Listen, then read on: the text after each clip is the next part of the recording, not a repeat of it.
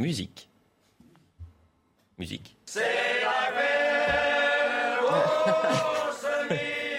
Qu'est-ce que c'est? Georges Fenech, qu'est-ce que c'est? Bonjour Georges. Bonjour, c'est un, chant des Hautes-Pyrénées, non? Pas mal, hein? Pas mal. Pour le titre Joseph Massescaron, bonjour. Je ne sais pas. Vous n'avez pas le titre? Non. J'ai vu que le titre était dans la presse, mais j'ai pas. euh, Charlotte Dornelas, bonjour, vous allez bien Très bien. C'est pas mal de commencer le vendredi matin. Ça fait du bien. Ah bah oui, ça fait du bien. Eric Brocardi, bonjour. Bonjour. Vous allez bien Ça va bien, ouais. Alors, petite charade avant de présenter cette séquence que peut-être les téléspectateurs ont vue hier. Mon premier n'est pas Jean Lassalle qui veut. Mon second se veut être le dieu du feu et de la forge. Et mon tout a fait la grande boucle. De qui je parle? Emmanuel Macron. Emmanuel Macron. Séquence.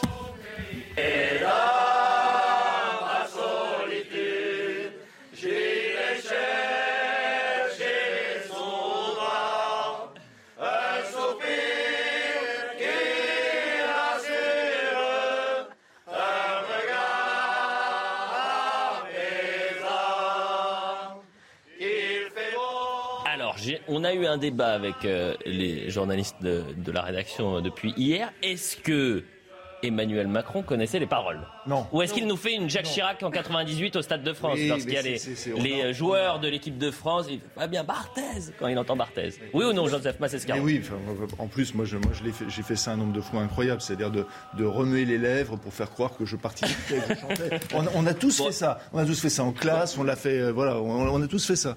Voilà. Emmanuel Macron qui chantait donc avec une chorale d'Argelès-Gazost c'est- hier dans les Hautes-Pyrénées. Et donc, euh, pourquoi j'ai dit euh, boucler la boucle C'est parce qu'il était sur le Tour de France hier après-midi. C'est une petite séquence sympa. Bon, bah pourquoi pas? Il est fort quand même, le président de la République. Mais c'est. Charlotte non il est fort, il est là, quoi. bah, il est là, il arrive.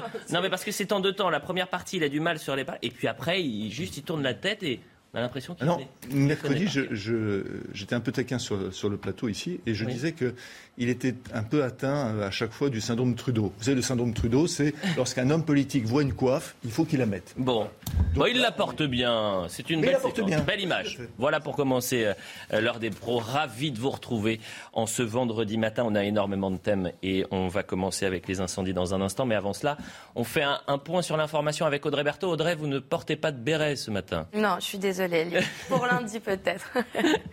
à la une de l'actualité, à Lyon, trois policiers en civil ont été agressés mercredi soir dans le quartier de la Guillotière. Le suspect est un Algérien de 19 ans, défavorablement connu des services de police pour 18 faits. La vidéo, vous la voyez, a été diffusée sur les réseaux sociaux. Elle témoigne de la violence des agresseurs à l'encontre des forces de l'ordre. Dans le reste de l'actualité, est-ce qu'on risque le blackout cet hiver? La menace d'un arrêt total des livraisons de gaz russe causée par la guerre en Ukraine inquiète. L'électricité pourrait être coupée aux Français jusqu'à deux heures par jour. Le gouvernement, pour le moment, ne communique pas là-dessus. Thomas Chama.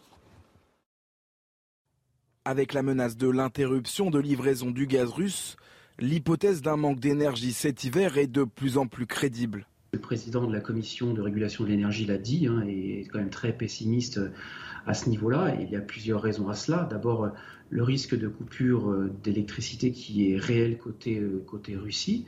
Euh, il faut savoir qu'on importe hein, quand même 17% de notre gaz. Avant de couper l'électricité chez les particuliers, le gestionnaire du réseau lancera d'abord un appel à la réduction de la consommation d'énergie, puis demandera aux industriels de limiter leur production et réduira la tension électrique sur l'ensemble du réseau. En dernier recours, les coupures d'électricité dans les foyers seront limitées à deux heures dans des créneaux en matinée et en fin d'après-midi. Un scénario qui n'a jusqu'alors jamais été mis en œuvre.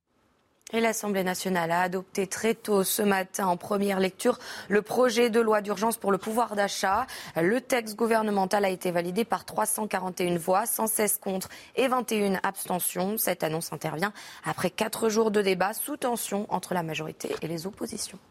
Merci beaucoup Audrey Berthaud. On vous retrouve dans 30 minutes pour un nouveau point sur l'actualité. Dans un instant, et je le dis aux téléspectateurs, on va parler de ce qui s'est passé euh, donc à, Lyon, dans le quartier de la Guillotière, quartier que vous connaissez parfaitement, euh, Georges Fenech. Tristement et connu. Tristement connu. Ça fait des mois qu'on en parle hein, ici. Oui.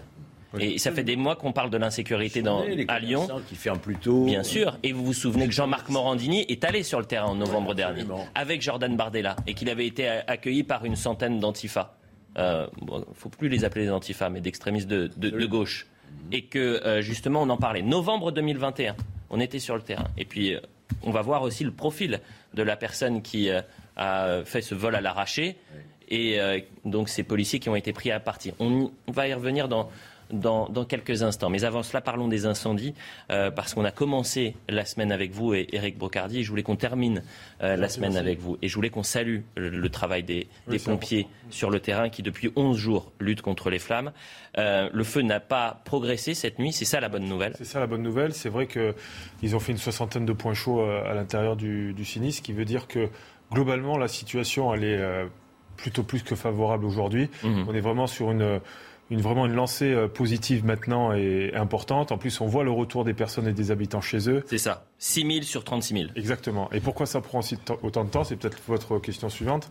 C'est parce que globalement, euh, il y a une nécessité aussi de retour en sécurité à leur domicile. Hmm. Parce que infrastructurellement, il y a eu des choses qui se sont passées, des coupures de gaz qu'il a fallu remettre à un moment donné en service. Et à partir de là, on ne pouvait pas se permettre de faire rejoindre les, les gens à domicile sans procéder à des mesures de sécurité. On va aller sur le terrain, rejoindre Marine Sabourin, qui est accompagnée de Solène Boulon. C'est nos équipes euh, du, du week-end qui vont couvrir, continuer de couvrir ces, ces incendies. Euh, Marine, quelle est la situation sur place? Bonjour Marine. Bonjour Elliot. Alors ici, le feu euh, est contenu. Il y a 7000 hectares euh, qui ont brûlé, mais le bilan n'évolue pas depuis euh, plusieurs jours. Les pompiers donc, ont, suivi, ont poursuivi le traitement des lisières. Il y a eu quelques reprises de feu, mais qui ont été rapidement maîtrisées ici à la teste de bûche. Les, moyens restent très importants aujourd'hui. La météo, elle est, plutôt favorable. Hein. Il y a quand même beaucoup de vent et qui va changer de direction, donc il va falloir quand même rester vigilant. En plus, il y a une hausse des températures prévues aujourd'hui et puis pour ce week-end. Alors on vient d'avoir cette information les habitants du secteur de Caso vont pouvoir retourner chez eux pour récupérer leurs animaux de compagnie. Il ne sera pas possible de retourner dans leurs habitations, mais récupérer les animaux de compagnie pour ceux qui n'auraient pas pu assister au convoi, au premier convoi euh, organisé euh, la semaine dernière. On devrait avoir les prochaines consignes d'ici euh, quelques minutes par, par ce point presse mené par le sous-préfet de, de Gironde ici au point de sécurité des pompiers. Merci beaucoup Marine Sabourin, merci à Solène Boulan. Et puis euh, pendant euh, la matinée, si vous avez de nouvelles informations, vous nous alertez, on, viendra vous voir. Euh, Marine, je me tourne vers vous, Eric Brocardi. Mhm.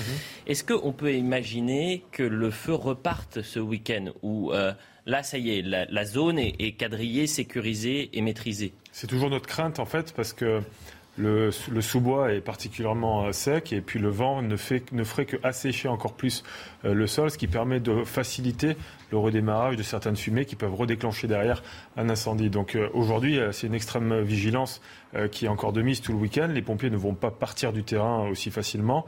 Ils vont forcément avoir une surveillance accrue. Les moyens aériens vont être aussi employés à cet effet. Nous n'avons pas que les Canadaires, mais aussi des hélicoptères à la fois de la sécurité civile et des sapeurs-pompiers de Gironde qui vont permettre à un moment donné de fixer correctement des points de surveillance, sans oublier la partie technologique, puisque même la nuit, des drones volent pour repérer avec des caméras thermiques les points chauds, histoire de les bien les cibler et de pouvoir euh, procéder très rapidement à, l'extinction. Mais aujourd'hui, voilà, on est aussi dépendant du couvert végétal. 20 800 hectares de forêt qui ont été dévastés, je le dis également, euh, euh, pour arriver à, comparer, c'est le double de la superficie de la, capitale. Et je pense aux téléspectateurs et je pense à ces ces personnes en Gironde qui ont quitté leur domicile du jour au lendemain et qui sont aujourd'hui euh, bloquées. Mm. Euh, combien de temps faudra-t-il pour que tout le monde rentre chez soi? Alors, Madame la Prophète a signalé ce matin, c'est qu'effectivement, si elle pouvait avoir euh, beaucoup plus de on va dire, de visibilité sur le retour de l'ensemble des habitants à leur domicile, ça serait pour elle idéal.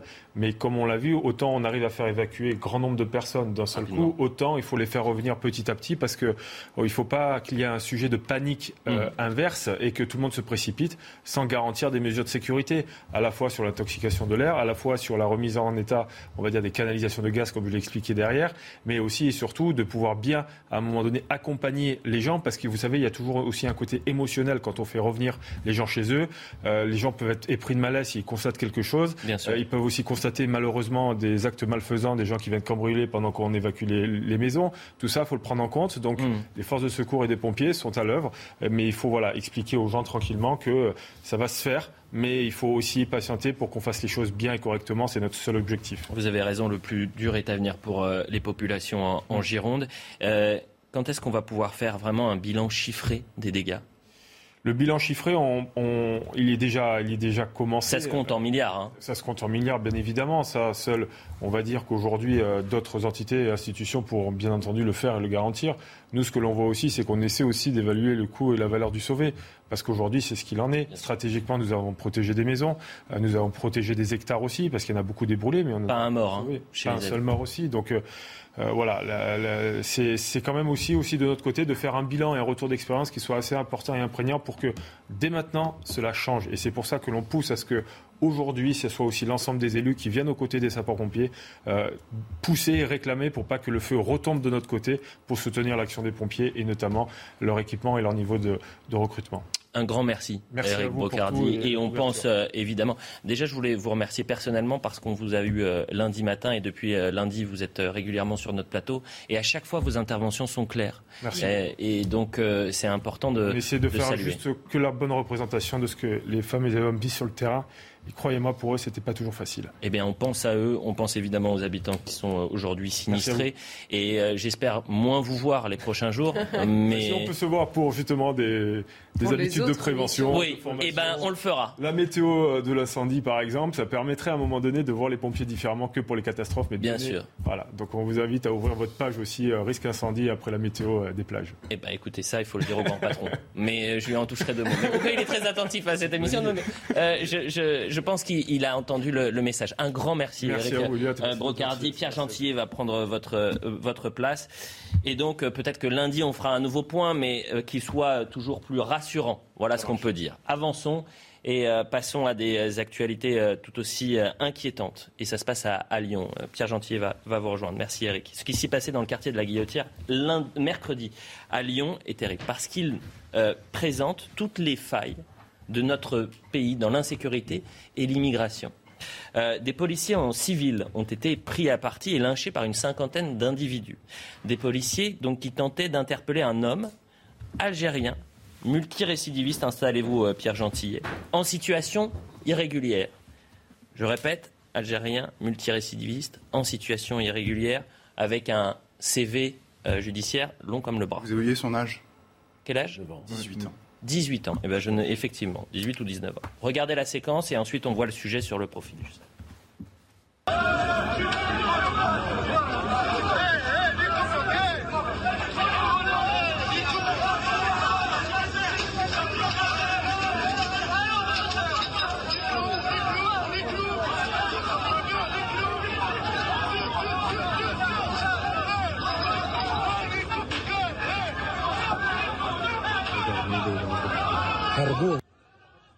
Il est 19h20 mercredi soir quand trois policiers en civil tentent d'interpeller un homme suspecté d'avoir volé un collier quelques minutes plus tôt dans le quartier de la Guillotière à Lyon. Au moment de lui passer les menottes, une cinquantaine d'individus les prennent à partie. Deux d'entre eux sont blessés. Pour l'UNSA Police, ce qui importe, c'est d'abord ben, d'avoir une pensée pour nos collègues qui effectivement ont été blessés, hein, puisque l'une d'entre elles a quand même sept jours d'IDT et le deuxième collègue a deux jours d'IDT. Hein. Le suspect, un jeune homme sans domicile fixe âgé de 19 ans et de nationalité algérienne est désormais en fuite. Il est défavorablement connu des services de police pour 18 faits et recherché pour une interdiction judiciaire de territoire. Pour certains, le quartier de la Guillotière est devenu une zone de non-droit. La police est vue en fait comme une bande rivale est vu comme un envahisseur. Et donc vous avez un phénomène où vous, refusez qu'une autre autorité que celle qui a été mise en place dans ces zones-là euh, arrive, vous fasse concurrence. Et c'est pour ça que vous vous retrouvez avec des zones, avec des lynchages, avec des pièges, avec des, euh, avec euh, voilà, tout, tout, tout ce qu'on connaît malheureusement. Et donc il faut traiter ça pas comme un fait de délinquance classique, mais comme un fait de société, un fait civilisationnel. Une enquête confiée à la sûreté départementale a été ouverte pour retrouver les auteurs de cette agression. Je pense également à cet élu de la majorité qu'on a eu hier matin qui nous expliquait que 96% euh, des peines euh, sur notre territoire étaient exécutées. Je pense aussi à lui. Qu'est-ce que faisait cet individu sur notre territoire chez nous? Georges Fenech. Bah, il faut poser la question au ministre de l'Intérieur. Ah bah oui, mais vous... Euh, bon. C'est le ministre de l'Intérieur qui est chargé, la préfecture, donc chargé de mettre à exécution les décisions d'éloignement. Et manifestement, il faisait l'objet d'une interdiction du territoire prononcé par un tribunal, il ne va pas être sur le territoire national. C'est toute la question euh, de la réalisation et de la concrétisation des décisions qui sont prises. On le sait, les OQTF, comme l'on dit, hein, les obligations de quitter le territoire français, ne sont pas exécutées ou si peu. Ça a été dit et redit, notamment par la Cour des comptes. Mmh. Donc j'entends hier le ministre de l'Intérieur dire au préfet de police de Paris, on va l'entendre, installé, Laurent je compte sur vous. Moi, je réponds au ministre de l'Intérieur, on compte sur vous, Monsieur le ministre de l'Intérieur surtout, mmh. d'avoir une politique effectivement, non seulement dans les mots, les paroles, mais dans les actes. Charlotte Darnelas, quel regard vous portez sur cette énième fait de société et avec euh, toujours ce lien qu'on peut faire entre une partie de l'immigration, je dis bien une partie, mm. et de l'insécurité sur notre territoire. mais il y a, c'est malheureusement plus étonnant en fait. C'est le, problème, en effet, il est structurel. C'est pour ça que quand on entend le ministre de l'Intérieur s'adresser aux, au, préfet. Bon, là, évidemment, le ministre compte sur son préfet. Bon, jusque-là, euh, rien, de, rien de très original. Mais là, on comprend sur cette question des, des étrangers en situation irrégulière que c'est structurellement inefficace, notamment en raison d'une part de la procédure. Et là-dessus, ce qui est compliqué, c'est que Gérald Darmanin, quand il a réagi en disant pourquoi est-ce qu'on a un nombre aussi bas euh, de, euh, d'OQTF euh, exécutés, c'est-à-dire d'obligation de quitter le territoire français exécuté, c'est parce que les pays d'origine ne jouent pas le jeu. C'est mhm. vrai, mais c'est une petite partie du problème. Il y a aussi tout un problème, de, notamment procédural, de moyens donnés à la justice et également de droits illimité accordé à la défense, en l'occurrence aux clandestins, contre euh, la France, euh, qui rend les choses absolument impossibles. Je précise là que c'est en effet une interdiction judiciaire. Parce que vous savez, quand un étranger est en situation irrégulière, comme ça n'est plus un délit, il y a deux manières de lui signifier qu'il n'est pas, euh, qu'il n'est pas le bienvenu en France. Une au QTF, donc là c'est une décision administrative prononcée par la préfecture. Une interdiction judiciaire, ça veut dire que c'est à la fin d'un procès. Mais Charlotte Dornelas, vous êtes une militante, vous n'êtes pas une journaliste. Voilà ce qu'on va vous dire. Bah Et du côté de la majorité. Mais, parce que, mais j'entends bien, mais c'est factuel ce que vous dites. Mais, euh, sauf qu'on vous répond euh, chez certains sénateurs et LREM que 96% des peines sont appliquées sur notre territoire. Il a pas de problème. en général, ils expliquent qu'elles sont prononcées, mais comme évidemment les alternatives aux poursuites sont considérées comme. Oui, en fait, on vous en fume. C'est Gérard Majax. Non mais en plus, non mais c'est intéressant votre réaction sur le militantisme, qu'en effet que qu'on entend un peu partout. Quand vous avez le Conseil d'État ou le Conseil euh, euh, constitutionnel, qui, par exemple, je reprends l'exemple de Cédric Héroux, mais c'est quand même important. Euh, Cédric Héroux, militant, lui revendiqué, fait passer des personnes en situation irrégulière de l'Italie à la France. Il les fait passer. Or, la seule chose qui est illégale en France, c'est le moment où vous passez la frontière, puisque le fait d'être en séjour irrégulier ne l'est plus. Eh bien, il est relaxé, on va dire, par le je sais pas si c'est le bon mot, mais par le Conseil d'État, le Conseil constitutionnel, parce que au, motif que si on interprète euh, la question de la solidarité, le principe de solidarité et de fraternité, c'est ça, le principe de fraternité, parce que ils appelaient ça le délit de solidarité avant. Euh, si on interprète ce principe-là dans un sens plutôt qu'un autre, donc la lecture de la justice, en l'occurrence des cours suprêmes plus que des magistrats qui sont complètement mmh, mmh, mmh. Euh, rendus impuissants sur ce terrain, et elle extrêmement militante aussi. Vous parliez de Gérald Darmanin hier à la préfecture de police de, Paris sur justement euh, cette euh, volonté d'expulser tous les étrangers euh, délinquants. Il y a les, mots, mais on attend les, actes. On va écouter Gérald Darmanin, je le dis à, Samuel qui travaille avec nous. Écoutons Gérald Darmanin, donc le ministre de l'Intérieur, qui faisait la passation de pouvoir entre Didier Lallemand et Laurent Nunez. Gérald Darmanin. Je veux ici dire à la préfecture de police, comme partout sur le territoire national, que si la France est généreuse, les délinquants de nationalité étrangère doivent être reconduits et expulsés à chaque fois.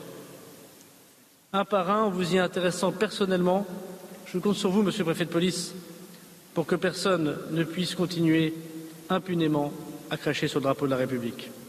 Pierre Gentillet, encore une fois, là on est sur quoi? Sur des mots, sur du vent, mais on attend la, concrétisation. Ça fait euh, des années que ça dure. Ça fait des années que ça dure et ça fait des années surtout que le pouvoir exécutif bégaye, qu'il se répète.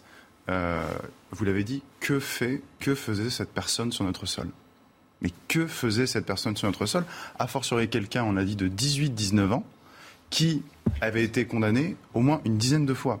Par ailleurs, moi, c'est pas le fait le plus choquant. Enfin, le fait le plus choquant, euh, on l'a dit en introduction, c'est le fait qu'il y a une cinquantaine d'individus qui lynchent des policiers. Alors, euh, en exercice, en, en, civil, en tout cas, ils ont bien compris que c'était des policiers.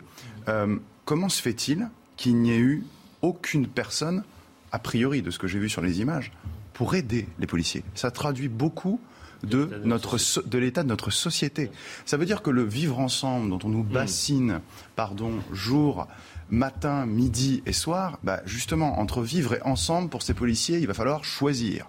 Et en l'occurrence, euh, on voit bien qu'il y a des endroits en France où la police n'est pas une source d'ordre, mais bien au contraire une source de désordre. Donc il y a un aveuglement des pouvoirs publics là-dessus, mais ça date pas d'hier. En réalité, ça fait des décennies que cette histoire continue. Et j'ai peur que malheureusement on n'en sorte pas parce que nous ne posons pas les bons diagnostics. Je le redis, euh, pour ces personnes, et là en l'occurrence ce pickpocket, 18 euh, ans condamné 10 fois, mais je veux dire, mais où sommes-nous Où sommes-nous un, vol à l'arraché. C'est encore plus violent, parce que le pickpocket, on ne s'en rend pas compte. le vol à l'arraché, on s'en rend bien compte. Hein. Rendez-vous compte, avoir 18-19 ans, être de nationalité étrangère, faire l'objet, euh, alors effectivement, d'une obligation de quitter le territoire prononcée par une autorité judiciaire, et être toujours sur notre sol. vous, permettez, vous, avez dit euh, il y a des endroits en France. Je voudrais simplement préciser que là, nous sommes quartier de la Guillotière, c'est le centre-ville de Lyon. absolument. On est à une encablure de la préfecture. On est euh, vers le cours de la Liberté. on, est au bord du Rhône. On est en face de la place Bellecour. On est en face de la place, Bellecour. Il y a, il y a, c'est pas, c'est pas n'importe quel une endroit. Place, il y a une place de Guillotière, vous savez très bien, Georges, qui a été d'ailleurs réaménagée parce qu'elle se trouvait en face de la place Bellecour. Aujourd'hui, traverser cette place est un coupe-gorge. Mhm. Il faut bien le dire. Là, pour le coup, on prend l'élément. Vous êtes un odieux extrémiste, Joseph Massescaron, oui, dites pas coupe-gorge. Les gens qui nous les gens qui nous entendent, pas simplement les gens de la Guillotière, mais les gens de Lyon. Par exemple, des sportifs qui vont, euh, qui a un club de badminton pas très loin, je vous assure, ils ne passent plus, ils ne mais passent je, plus par la je vous crois, mais moi je vous crois. alors si vous passez, il faut une bonne paire de baskets pour courir très vite. Je, vous crois et j'écoute les personnes qui vivent. Je suis pas complètement déconnecté de la réalité. Un endroit où il y a couvre-feu à partir de 17 h parce que ce n'est pas simplement les magasins qui ferment, ce sont les personnes qui n'appartiennent pas à ces bandes rivales, sont planquées chez elles parce qu'elles n'osent plus sortir. on, est, on est juste, on est là dans, dans un pays où euh, on ne sait plus les, territoires euh, perdus de la République, c'est l'état de droit n'existe plus. Donc, à la je pense régulièrement à Gilles. Il faut le dire avec force, l'état de droit n'existe plus à Lyon. Et c'est pas M. Doucet, le maire de Lyon, qui arrange quelque chose. Bien sûr. Avant-hier, il nous parlait des vols Paris-Casablanca, euh, qu'il fallait arrêter les vols Paris-Casablanca le week-end. Et, monsieur le maire qui s'occupe de sa ville. je voudrais faire juste une remarque quand même, parce que compléter. Ce qui me choque dans cette, dans cette affaire, c'est un rassemblement spontané. Il ne s'agit pas d'une bande structurée qui tend un guet-apens à la police, etc. C'est des gens qui sont là et qui, tout à coup, sans se connaître, Oh, ils se connaissent, je pense qu'ils se connaissent parce qu'il y a des trafics. Sans euh, avoir prémédité. Ah bah oui, bien sûr. Sans avoir prémédité sur la Ils sont là, vous savez, c'est Gauthier, je connais, ils sont là toute la journée. Oui. Et ils sont à 50, 60, 100. Ils sont là. Et il y a 8 mois, on nous avait promis que c'était terminé. On nous avait dit c'est terminé, les trafics, la vente de cigarettes. Mais attendez, il ne faudrait pas euh, qu'on fasse une erreur. Je voudrais juste dire une chose, c'est que là, on parle de la guillotière, mais il faut bien dire une chose, c'est que ce phénomène des guillotières, il y en a partout dans toutes les eh ben grandes villes. À Nantes, à Tours même maintenant, eh, à Rennes, dans toutes les grandes villes de plus de 50, 100 000 habitants, il n'y a pas une ville de plus de 50 000 habitants. vous disiez dans certains endroits. Mais non, mais c'est partout. si vous me connaissez un peu, vous savez bien, c'est dans toute la France. Et ça s'accroît malheureusement. Vous parliez du vivre ensemble, euh, Pierre Gentil, très intéressant, puisque c'est tout un symbole, la Guillotière. C'est la ville de Gérard Collomb, euh, ancien ministre de l'Intérieur et ancien maire de Lyon. Et il avait eu cette phrase au moment où il quitte euh, Place Beauvau. Il avait dit La crainte, c'est que la France, on ne vive plus côte à côte, mais face à face. Il a réagi ce matin, alors ça m'embête parce que je voulais vraiment l'avoir en direct, mais on n'a pas réussi à, joindre. Si Monsieur le ministre nous entend, qu'il nous appelle rapidement. Gérard Collomb qui dit le quartier de la Guillotière, ça devient une ZAD. le centre-ville de Lyon. Écoutons-le. Hmm. C'est des actes graves, puisque, comme vous le rappeliez, à la Duchère, il y a par exemple eu euh, deux morts. Donc, euh, oui, il y a une attitude de permissivité euh, générale de la part de, la municipalité qui pense que la répression, ce n'est pas une bonne attitude, et donc qui laisse aller les choses, et du coup, les actes de délinquance se multiplient avec, bah, comme on vient de le voir là, l'attaque de policiers. Si l'on remet les choses donc en perspective, on a quoi? On a euh, un mineur non accompagné qui avait déjà été condamné pour des actes de délinquance, qui arrache un collier à une personne qui se promène dans le quartier, et à partir du moment où les policiers veulent l'interpeller, une partie des gens qui se trouvent là, dans un quartier très dégradé, qui commence à ressembler de plus en plus à une ZAD. Mais quand vous entendez ça Oui, mais... Oui, mais, mais, ce qui est intéressant. Gérard Collomb est gentil, mais pardonnez-moi. Mais il a une part de responsabilité, c'est ça que vous voulez dire Le nombre d'investissements qui ont été faits dans, dans ce quartier, Enfin, c'est pour, pour, réhabiliter, je veux dire, pardonnez-moi, mais à chaque fois. Donc, euh, qui est euh, intéressant. les, maires précédents ont aussi une responsabilité dedans. Ah, mais ça, ça bah oui. J'ai écouté aussi ce qu'a dit euh, Gérard Collomb. Alors, on ne peut pas lui enlever le fait que lui était vraiment attaché à la sécurité. Hein. Qu'est-ce qu'il nous dit? Dit depuis que je suis parti, en réalité, le nombre de policiers municipaux a diminué. C'est exact. On est passé de 330 à 275. Le directeur de la police municipale, dit-il, qui était un commissaire de police, donc il avait cet ADN de la sécurité, a été remplacé par quelqu'un qui vient de la finance. Vous voyez un petit peu le rapport entre la finance et la sécurité.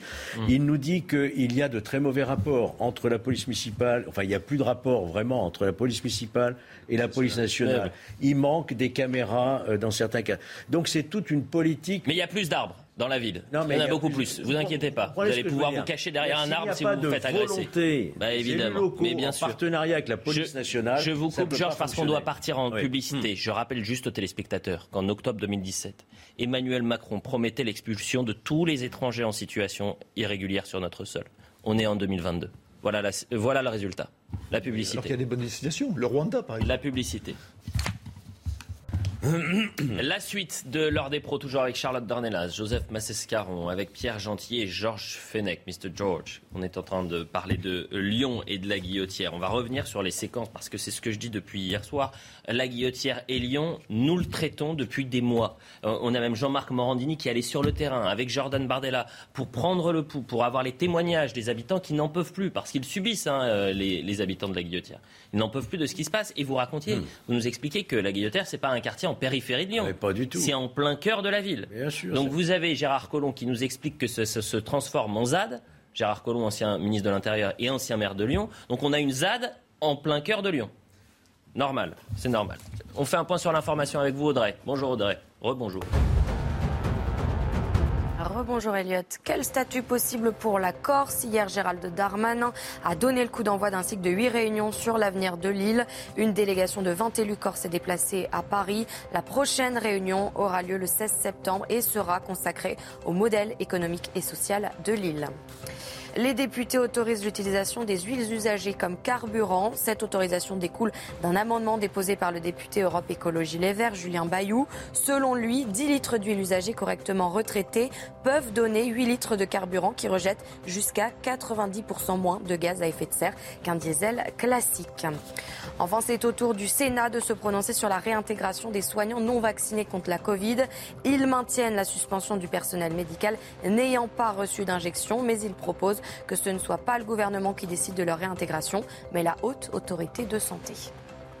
Merci Audrey Berthaud. Pendant votre journal, pour être très sincère, j'ai essayé de regarder parce qu'on a un peu ce qu'on mérite. C'est-à-dire que si les Lyonnais ont voté pour Grégory Doucet, c'est aussi le problème des, Lyonnais. J'ai essayé de voir euh, euh, ce qui s'était passé en 2020 lors des euh, élections municipales. Il a été élu au second tour à un peu plus de 52% contre le candidat dissident LREM, Yann Cuchera à 30%. Et donc voilà, euh, c'est Grégory Doucet qui... la, situation politique, pardon, la situation politique lyonnaise était aussi particulière. C'est très très euh, particulier. C'est-à-dire que les, autres ont, vraiment une, grande responsabilité. Euh, le pataquès politique je suis désolé, j'aime beaucoup Gérard Collomb humainement, mais la manière dont il a, géré son fin de règne était, était quand même assez, assez lamentable. Donc le pataquès politique, l'absence d'offre politique, euh, aussi bien de la part des Républicains, surtout de la part des Républicains, que de la hmm. part de la République en marche. Je suis après, euh, vous avez ce type de conséquences. et les gens, et, après, les gens ne, se rendent plus aux urnes. Hmm. C'est pareil, parce que vous, euh, de, même chose, à, même chose à Bordeaux, même chose dans un certain nombre de villes. C'est-à-dire que si vous n'avez pas d'offre politique, c'est normal que les gens aussi ne se rendent pas aux urnes ou hésitent à se rendre aux urnes. Je rappelle aux téléspectateurs qui nous rejoignent ce dont on parle, ce, ce quoi on parle. Bon, bref, des policiers en civil ont été lynchés par une cinquantaine d'individus. Ça s'est passé euh, mercredi alors qu'il tentait d'interpeller un homme. Euh, le suspect qui avait commis un vol à l'arraché est un euh, jeune Algérien né en 2003 à Sétif. 18 mentions au fichier des antécédents judiciaires, recherché pour une interdiction judiciaire de territoire français. Mathieu Vallet, qui était hier notre invité responsable syndical, a placé un, contexte assez intéressant. Lui, il dit finalement, il y a une complicité de l'extrême gauche avec le climat qu'il y a dans certains quartiers et la haine de la police. Regardez. Vous savez, euh, l'extrême gauche et l'ultra gauche, puisqu'il y a les antifa qui ont dit que c'était la conséquence de l'harcèlement policier dans ce quartier. Mais c'est ces discours minoritaires, mais c'est ces discours qui légitiment l'action des voyous, c'est ces discours qui font de la police une cible, c'est ces discours de ces extrémistes, ces vrais extrémistes de gauche, qui, d'une certaine manière, ne sont plus du côté du peuple et des honnêtes gens, mais sont du côté des voyous et sont anti-flics. Et franchement, on garde notre calme. Hein. Mais moi, je ne peux pas me satisfaire, comme tous mes policiers et mes collègues, qu'on ait des policiers balafrés, des policiers fracassés, des policiers qui rentrent chez eux avec les stigmas d'une violence inouïe qui s'exerce à leur rencontre. Là, il faut arrêter. Là, il faut passer à l'action. Hein. Il y a un point de non-retour qui va être atteint. Je vous le disais donc, depuis novembre, euh, nous traitons le sujet de la Guillotière, ce, quartier de Lyon qui est gangréné par la délinquance. Jean-Marc Morandini était allé sur le terrain avec euh, Jordan Bardella. Il avait été accueilli par une centaine d'extrémistes de gauche. Et il n'avait pas pu. Enfin, ils avaient continué hein, l'émission. Mais il avait fallu des quarts de CRS pour les protéger. Sinon, ils ne terminaient pas l'émission. Et je pense que ça aurait pu euh, finir très très mal. Regardez, c'était en novembre 2021. Nos amis là profitent bien, ultra gauche et euh, Racaille main dans la main. Mais ils vous servent, ils vous servent. Non, mais parce que dans 5 euh, mois, on va siffler la fin de la récréation, donc ils en profitent parce que dans 5 mois, c'est terminé. Mais c'est vrai que c'est le reflet finalement de ce que vous dénoncez. Donc finalement, ils vous servent en, faisant des actions mais voyez bien que 30 ans de laxisme, et je vous incrimine moi personnellement, mais de gouvernance par la droite et la gauche, nous a amené à ça. Nous a amené à l'impunité de la violence d'ultra-gauche. Nous a amené à l'impunité de la violence des racailles. Et pourquoi ces gens-là, racailles et ultra-gauche, nous attaquent aujourd'hui, nous prennent pour cible avec des œufs, des mortiers et des hurlements C'est parce qu'ils savent qu'ils ne risquent strictement rien et que, euh, en vérité, euh, nos dirigeants sont totalement impuissants aujourd'hui à assurer la sécurité des Français. Il avait le bon constat. Euh, bah oui, moi je peux rien, rien, y a rien à rajouter à ce qu'il dit. C'est, enfin, c'est une évidence. Euh, on en parlait un petit peu avant la pause pour, pour pendant la pause pour tout dire, mais c'est vrai que euh, l'impunité, enfin le, la, la violence euh, et le, leur comportement est aussi dû à une certaine impunité judiciaire. Alors pour tout un tas de raisons, et on peut reparler des questions de surpopulation carcérale, etc. Mais il y a ici euh, vous l'avez dit en, tout début de cette émission, un lien à faire avec une partie de l'immigration, parce que en l'occurrence, une grande partie de ces gens-là, enfin là, ici en l'occurrence, le principal intéressé n'avait rien à faire en France, et une grande partie de ces gens-là sont issus de l'immigration ou sont des gens qui sont en situation irrégulière. Donc il y a, je vous rappelle encore une fois, qu'on a entre 20 et 25% des détenus en France qui sont de nationalité étrangère. Donc si on refuse d'ouvrir les yeux sur ce problème, on ne le réglera jamais. Il faut poser les bons diagnostics pour arriver aux bonnes solutions. C'est pour cela, c'est pour cela que moi je veux bien qu'on, je veux pas faire l'avocat du maire de Lyon, hein, qui a sa responsabilité. Grégory Doucet? Oui, mais c'est un problème régalien. Oui, absolument. Ça, ça relève pas, problème de la essentiellement des maires. Les maires doivent intervenir avec leur police municipale, mais c'est autre chose. Oui, mais on peut dire quand même qu'il C'est un problème de responsabilité politique gouvernementale qui implique et le ministre intérieur et le garde des Sceaux. Mm-hmm. Si l'un n'est pas dans la même politique que l'autre, c'est-à-dire une fermeté dans l'application des peines, dans l'exécution de ces décisions, notamment euh, d'expulsion, ça ne peut pas fonctionner. La responsabilité, elle est régalienne, j'insiste beaucoup là-dessus. À qui la faute, Joseph Massescaron ah. Écoutez, euh, si vous allez dans d'autres capitales européennes, je vais prendre l'exemple de Madrid.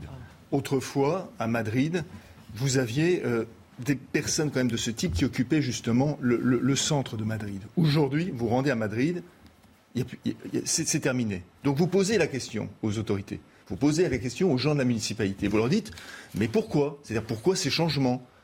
Et vous savez ce qu'ils vous répondent? Ils vous répondent tous, ben c'est très simple. Entre l'impunité judiciaire que vous avez en France, hmm. plus les allocations sociales, la France est devenue un aspirateur et ils passent directement par l'Espagne. Ils ne s'arrêtent même plus en Espagne et ils vont directement en France. C'est ça la situation en Europe. Charlotte Dornelas. et ensuite, on avance, on change. Il y, a une responsabilité qui est extrêmement partagée. On l'a dit, il y a la question régalienne, il y a la question locale, il y a la question de l'idéologie qui est portée et qui est importante, hein, même dans l'état d'esprit des gens et ce que disait Mathieu Vallée plus exactement. Il y a évidemment la responsabilité des électeurs et on l'évoquait, mais simplement sur la responsabilité des électeurs à leur décharge, si je puis euh, m'exprimer ainsi. Ils ont un discours extrêmement idéologique chez l'actuel maire de Lyon, comme de manière générale, on a vu plusieurs profils à la NUPS.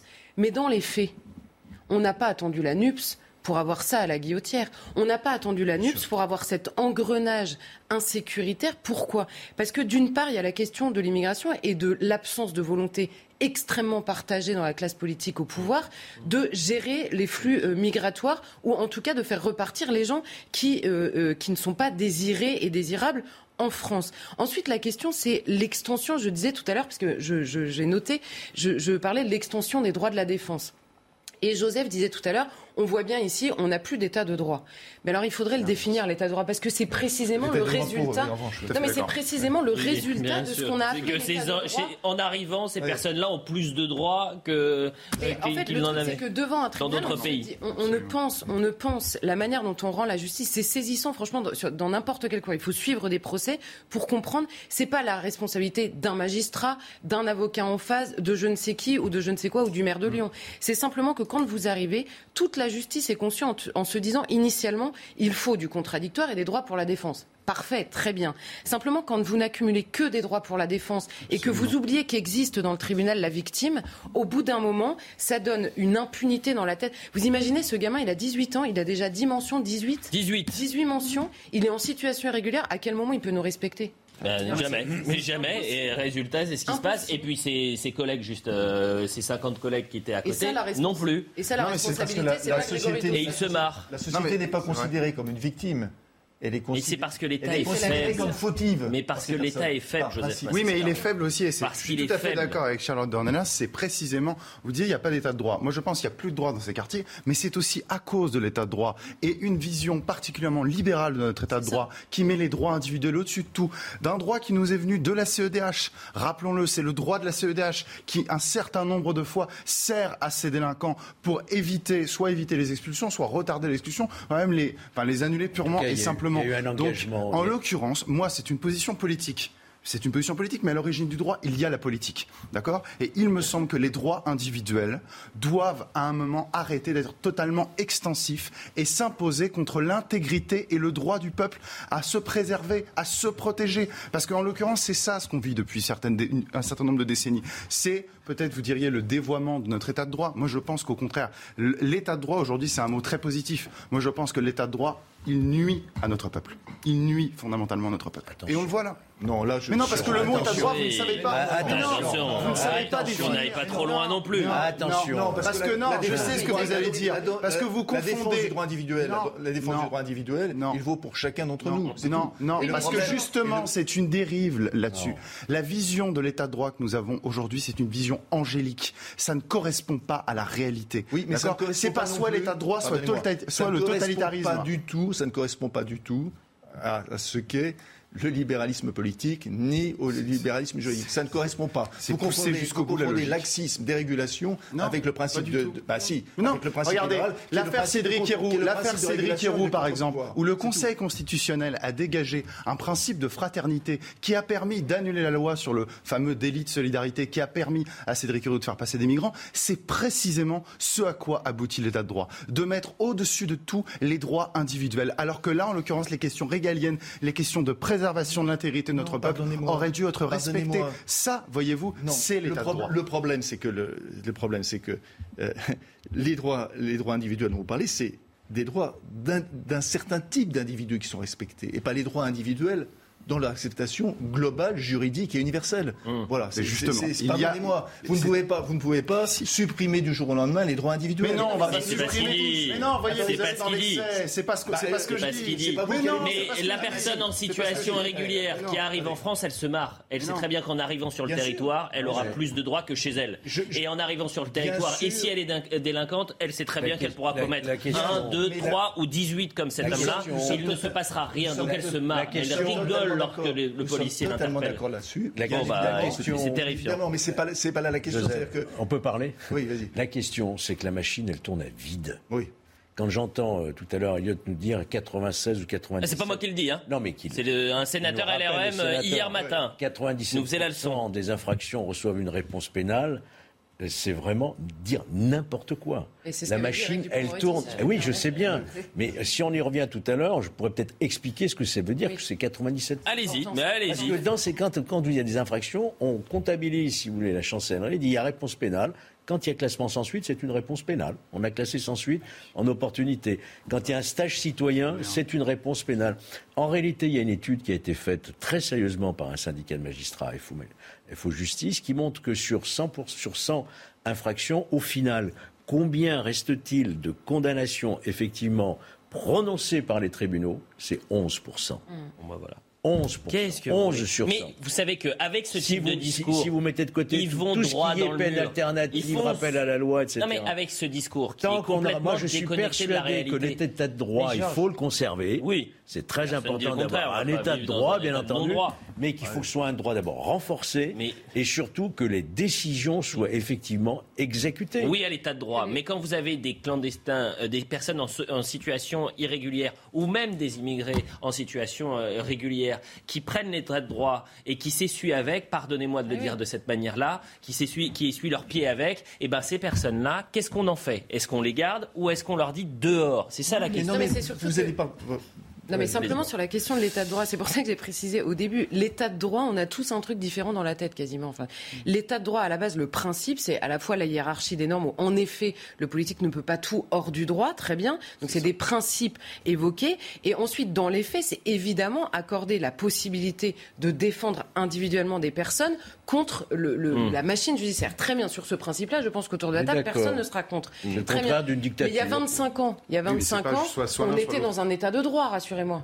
oui. Or, Voilà. l'accumulation de droits au nom de l'état de droit, qui est évidemment, alors on peut dire un dévoiement, mais philosophiquement, c'était quand même bien euh, ancré euh, dans, dans cette lecture-là. L'accumulation des droits, notamment depuis 25 ans, et on pourrait reprendre même plus loin, euh, ça, c'est fait au nom de l'état de droit, mais l'état de droit a changé de nature. Donc quand on dit l'état de droit aujourd'hui pose des problèmes, c'est sur la question des curseurs Oui. et la question de la manière dont on regarde. Où, en effet, est-ce que le principe de la défense d'un bien commun, notamment la sécurité des personnes qui habitent à la Mmh. guillotière, pour reprendre notre exemple précis, est-ce que ce principe-là est au moins équivalent à celui du, du droit individuel d'une personne à être là de manière Pardonnez-moi, irrégulière Charlotte, il y a autre chose. Non, il y a autre chose. il Je dis juste, avant qu'on continue, je dis juste aux téléspectateurs, allez faire un tour au palais de justice. Mais bien sûr. Allez dans une chambre de tribunal correctionnel. Clairement. Passez une journée, quelques heures. Vous verrez Il le profil.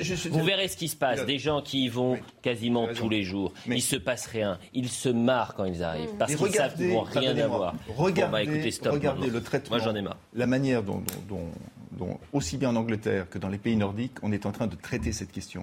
Oui. Personne ne pense que l'Angleterre ou ces pays nordiques Oui. sont en dehors de l'état de droit. Nous Et- sommes bien d'accord. et c'est- la social-démocratie, euh, en- chef de file, hein. Ça veut dire une chose, c'est qu'on revient aux responsabilités. Suède en revient. C'est qu'on revient aux responsabilités du politique. Bah Parce oui. que tout est politique. Ah, bah on oui. revient aux responsabilités. Juste, Ah, juste un mot, juste un mot pour dire une chose. Non, mais moi je pense qu'il faut aller plus loin sur ce que, sur ce que vous dites ici, Charlotte. C'est-à-dire qu'il me semble que, vous voyez, vous avez parlé de l'affaire Cédric Héroux, ce qu'on disait, c'est-à-dire le Conseil constitutionnel qui a dit voilà, il y a un Ouais, mais principe c'est un peu technique. Non, je, je vais essayer de pas être technique, mais c'est très important. C'est, il me semble qu'il faut quand même considérer à un moment que l'état de droit n'a pas à s'appliquer de manière uniforme selon qu'on est sur des Français et sur des étrangers. Pourquoi? Parce qu'en l'occurrence, quand le Conseil constitutionnel dit il y a un principe de fraternité et ce principe de fraternité doit censurer la loi, mais non, c'est quoi? Parce qu'il y a la devise française liberté, égalité, fraternité, mais c'est une devise nationale, donc qui s'applique aux gens de la même nation. Donc il me semble, il y a des droits minimaux évidemment, des droits humains qui s'appliquent vis-à-vis des étrangers, mais il ne faut pas que ce soit dévoyé pour qu'ils puissent systématiquement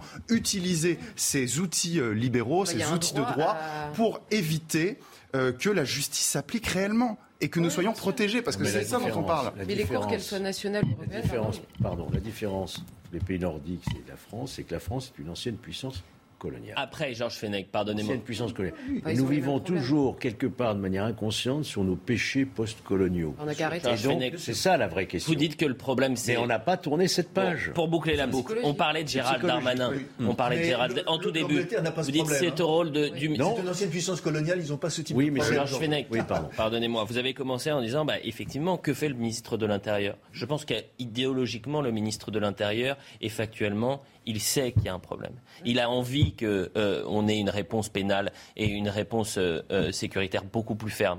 Mais après, euh, le ministre de l'Intérieur, il a un patron au-dessus. Vous voyez ce que je veux dire? Qui a lui-même un Non. patron au-dessus. Ah bon? Non? Non. Vous voyez pas Bah, Il n'y a pas Elisabeth Borne qui est Première ministre. Il n'y a pas Emmanuel Ah, Macron oui. qui est au-dessus de, euh, de, de Gérald Darmanin. Bien sûr, mais il doit avoir une feuille de route. Bah écoutez, je pense qu'il se dit, faut qu'il 2000 ait- il y a une date de péremption, c'est 2027, et 2027, peut-être qu'on pourra changer les choses. Voilà. Ouais. On Mais serre même- les dents pendant 5 ans. D'ici 2027, je ne sais pas ce qui peut se passer. Ah, je suis d'accord avec vous. Ah, le mot de la fin avec vous, Charlotte. Non, mais au-dessus euh, d'E- d'Emmanuel Macron, il y a cette fameuse question, vous savez, cette phrase qui revient nous sommes engagés par les traités.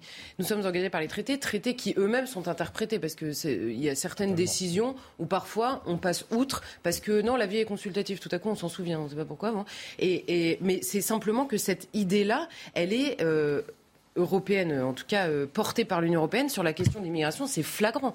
Vous avez 16 pays aujourd'hui dans l'Union européenne qui demandent à la, commission, à la Commission européenne de se prononcer sur des sujets extrêmement précis dans leur lutte contre l'immigration illégale aux frontières. Frontières qui sont de plus en plus, en plus, euh, comment dire, euh, confrontées Oui. à des pays qui se servent de l'immigration comme d'une arme d'hostilité évidente. Eh bien, la Commission ne répond pas. La Commission explique qu'en effet, les droits individuels sont euh, les droits euh, individuels sont euh, universels, pardon. Mm. Et donc aujourd'hui, quand vous lisez les textes de la Commission ou même des instances européennes, il y a un droit à s'installer en Europe. C'est aussi clair que ça. Vous pouvez venir de partout, de manière illégale ou légale. C'est un dévoiement, ça. instaurent C'est un un, droit. il y a un dévoiement. Non, c'est la logique. Bah Je oui, le dis, oui, je mais le dans dis les à- faits, c'est le- c'est le je cas. le dis aux téléspectateurs, on Bien parle sûr, de l'insécurité et de la délinquance maintenant, et on parlera de l'insécurité énergétique à partir de 10 heures.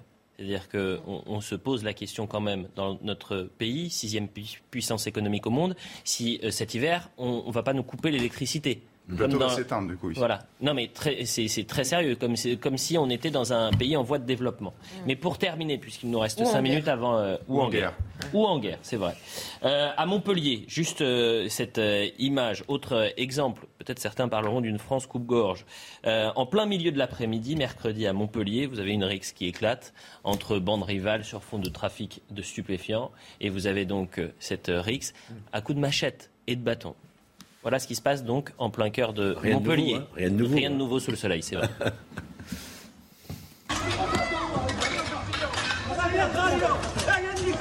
Deux hommes armés en plein jour, dont l'un avec une machette. La scène se déroule mardi au centre-ville de Montpellier. Une bagarre aurait d'abord éclaté entre plusieurs jeunes. D'abord des coups de bâton, puis apparaît une machette. Deux groupes semblent se faire face. Certains tentent de se protéger et repousser les assauts avec les chaises d'un bar voisin. Je suis buraliste. Moi, de mon côté, ben, j'ai beau essayer de rester diplomate. Ben, eux me font comprendre qu'ils sont chez eux et que j'aurai jamais le dernier mot. Donc, euh, ouais, il y a vraiment ce côté d'insécurité euh, constamment, au quotidien. Une fois, j'ai sorti les crocs, on va dire. Eh ben, c'est parti à coups de bouteille, ils m'ont cassé la vitrine. La bagarre a nécessité l'arrêt du tramway dans les deux sens. Pour le maire de Montpellier, le trafic de drogue est en cause. Cette rixe a conduit euh, euh, une personne à être prise en charge par euh, les services de secours. Euh, cette personne est encore hospitalisée. Je constate qu'elle ne porte pas euh, plainte contre son agresseur, ce qui accrédite la thèse que c'est un règlement de compte entre dealers. La police est mobilisée pour retrouver l'homme à la machette. Elle annonce deux arrestations. Georges Fenech, quand Oui. vous avez dit rien de neuf, c'est vrai, mais ce qui est Oui, moi, je me rappelle aussi de inquiétant, c'est qu'en je me rappelle Oui, en pleine journée, en pleine rue, maintenant, et ça, et ça se passe. Mais ça a l'air de vous surprendre. Ouais, ça me surprend. Non, ça, ça Il n'y a aucun Français qui nous regarde en ce moment qui n'est surpris par les images que nous venons de voir. Pas plus que les images qu'on a vues de la guillotière, et pas Mais plus que les images que nous au demain. de nous, a- nous allons arriver à un point de rupture, Elliot. Il va y avoir, et ça c'est la formule de Colomb que vous avez rappelé tout à l'heure, le à face. face à face. Nous y sommes déjà en réalité, mais ça va aller en s'aggravant, en s'empirant.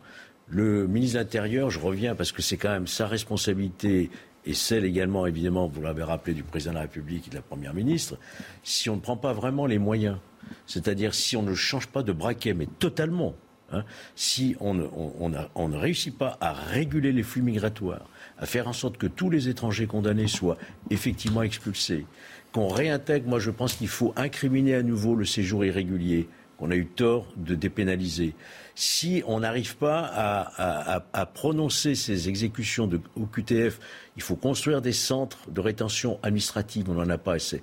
Si on ne change pas de braquet, si on ne décide pas aujourd'hui de faire en sorte que notre pays retrouve une tranquillité, demain, on va véritablement vers des affrontements. Moi, c'est ce que, je pense. Vous pensez, Joseph Mascaron, ou pas? Oui, c'est ce que je pense. Et ce qui, ce qui, est, ce qui est, très intéressant dans le, dans le, reportage également, c'est de voir euh, le propriétaire, en fait, le propriétaire du bar, mmh. M. Driff. Mmh. Et c'est de voir que euh, souvent les premières victimes de cette immigration sont des personnes qui, elles-mêmes, ont été à deux, trois générations issues de l'immigration.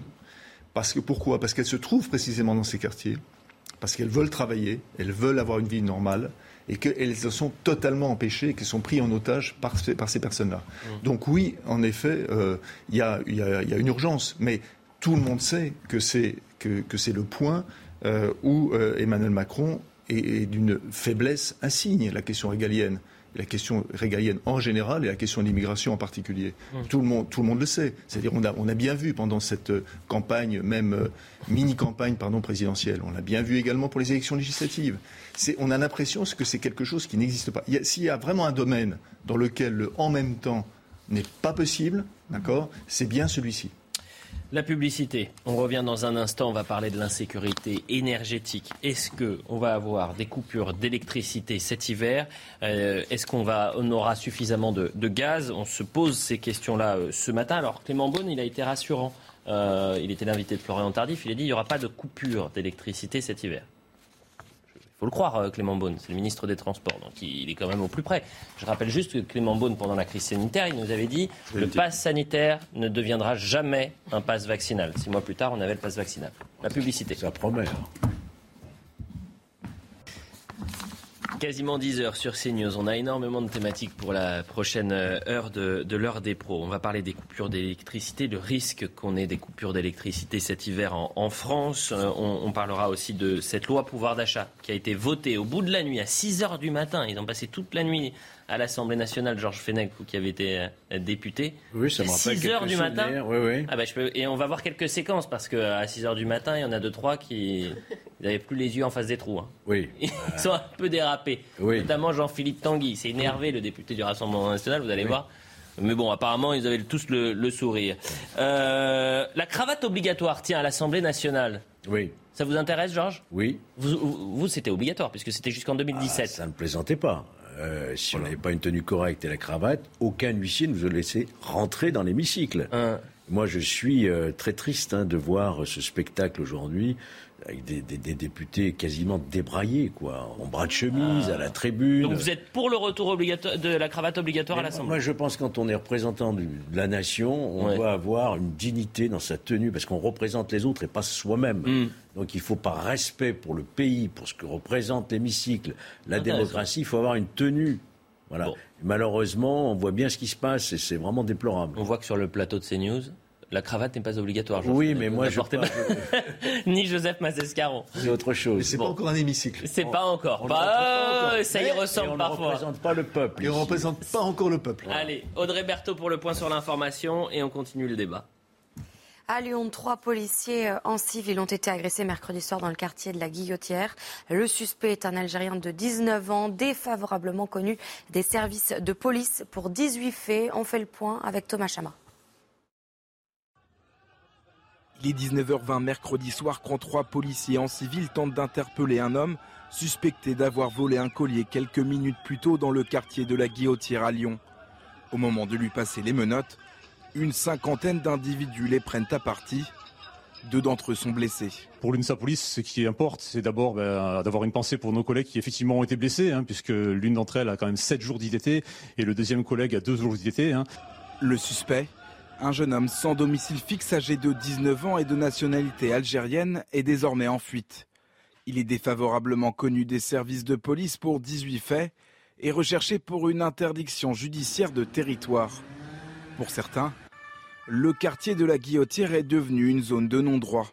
La police est vue en fait comme une bande rivale est vu comme un envahisseur. Et donc vous avez un phénomène où vous, refusez qu'une autre autorité que celle qui a été mise en place dans ces zones-là euh, arrive, vous fasse concurrence. Et c'est pour ça que vous vous retrouvez avec des zones, avec des lynchages, avec des pièges, avec des, euh, euh, voilà, avec tout, tout, tout ce qu'on connaît malheureusement. Et donc il faut traiter ça pas comme un fait de délinquance classique, mais comme un fait de société, un fait civilisationnel.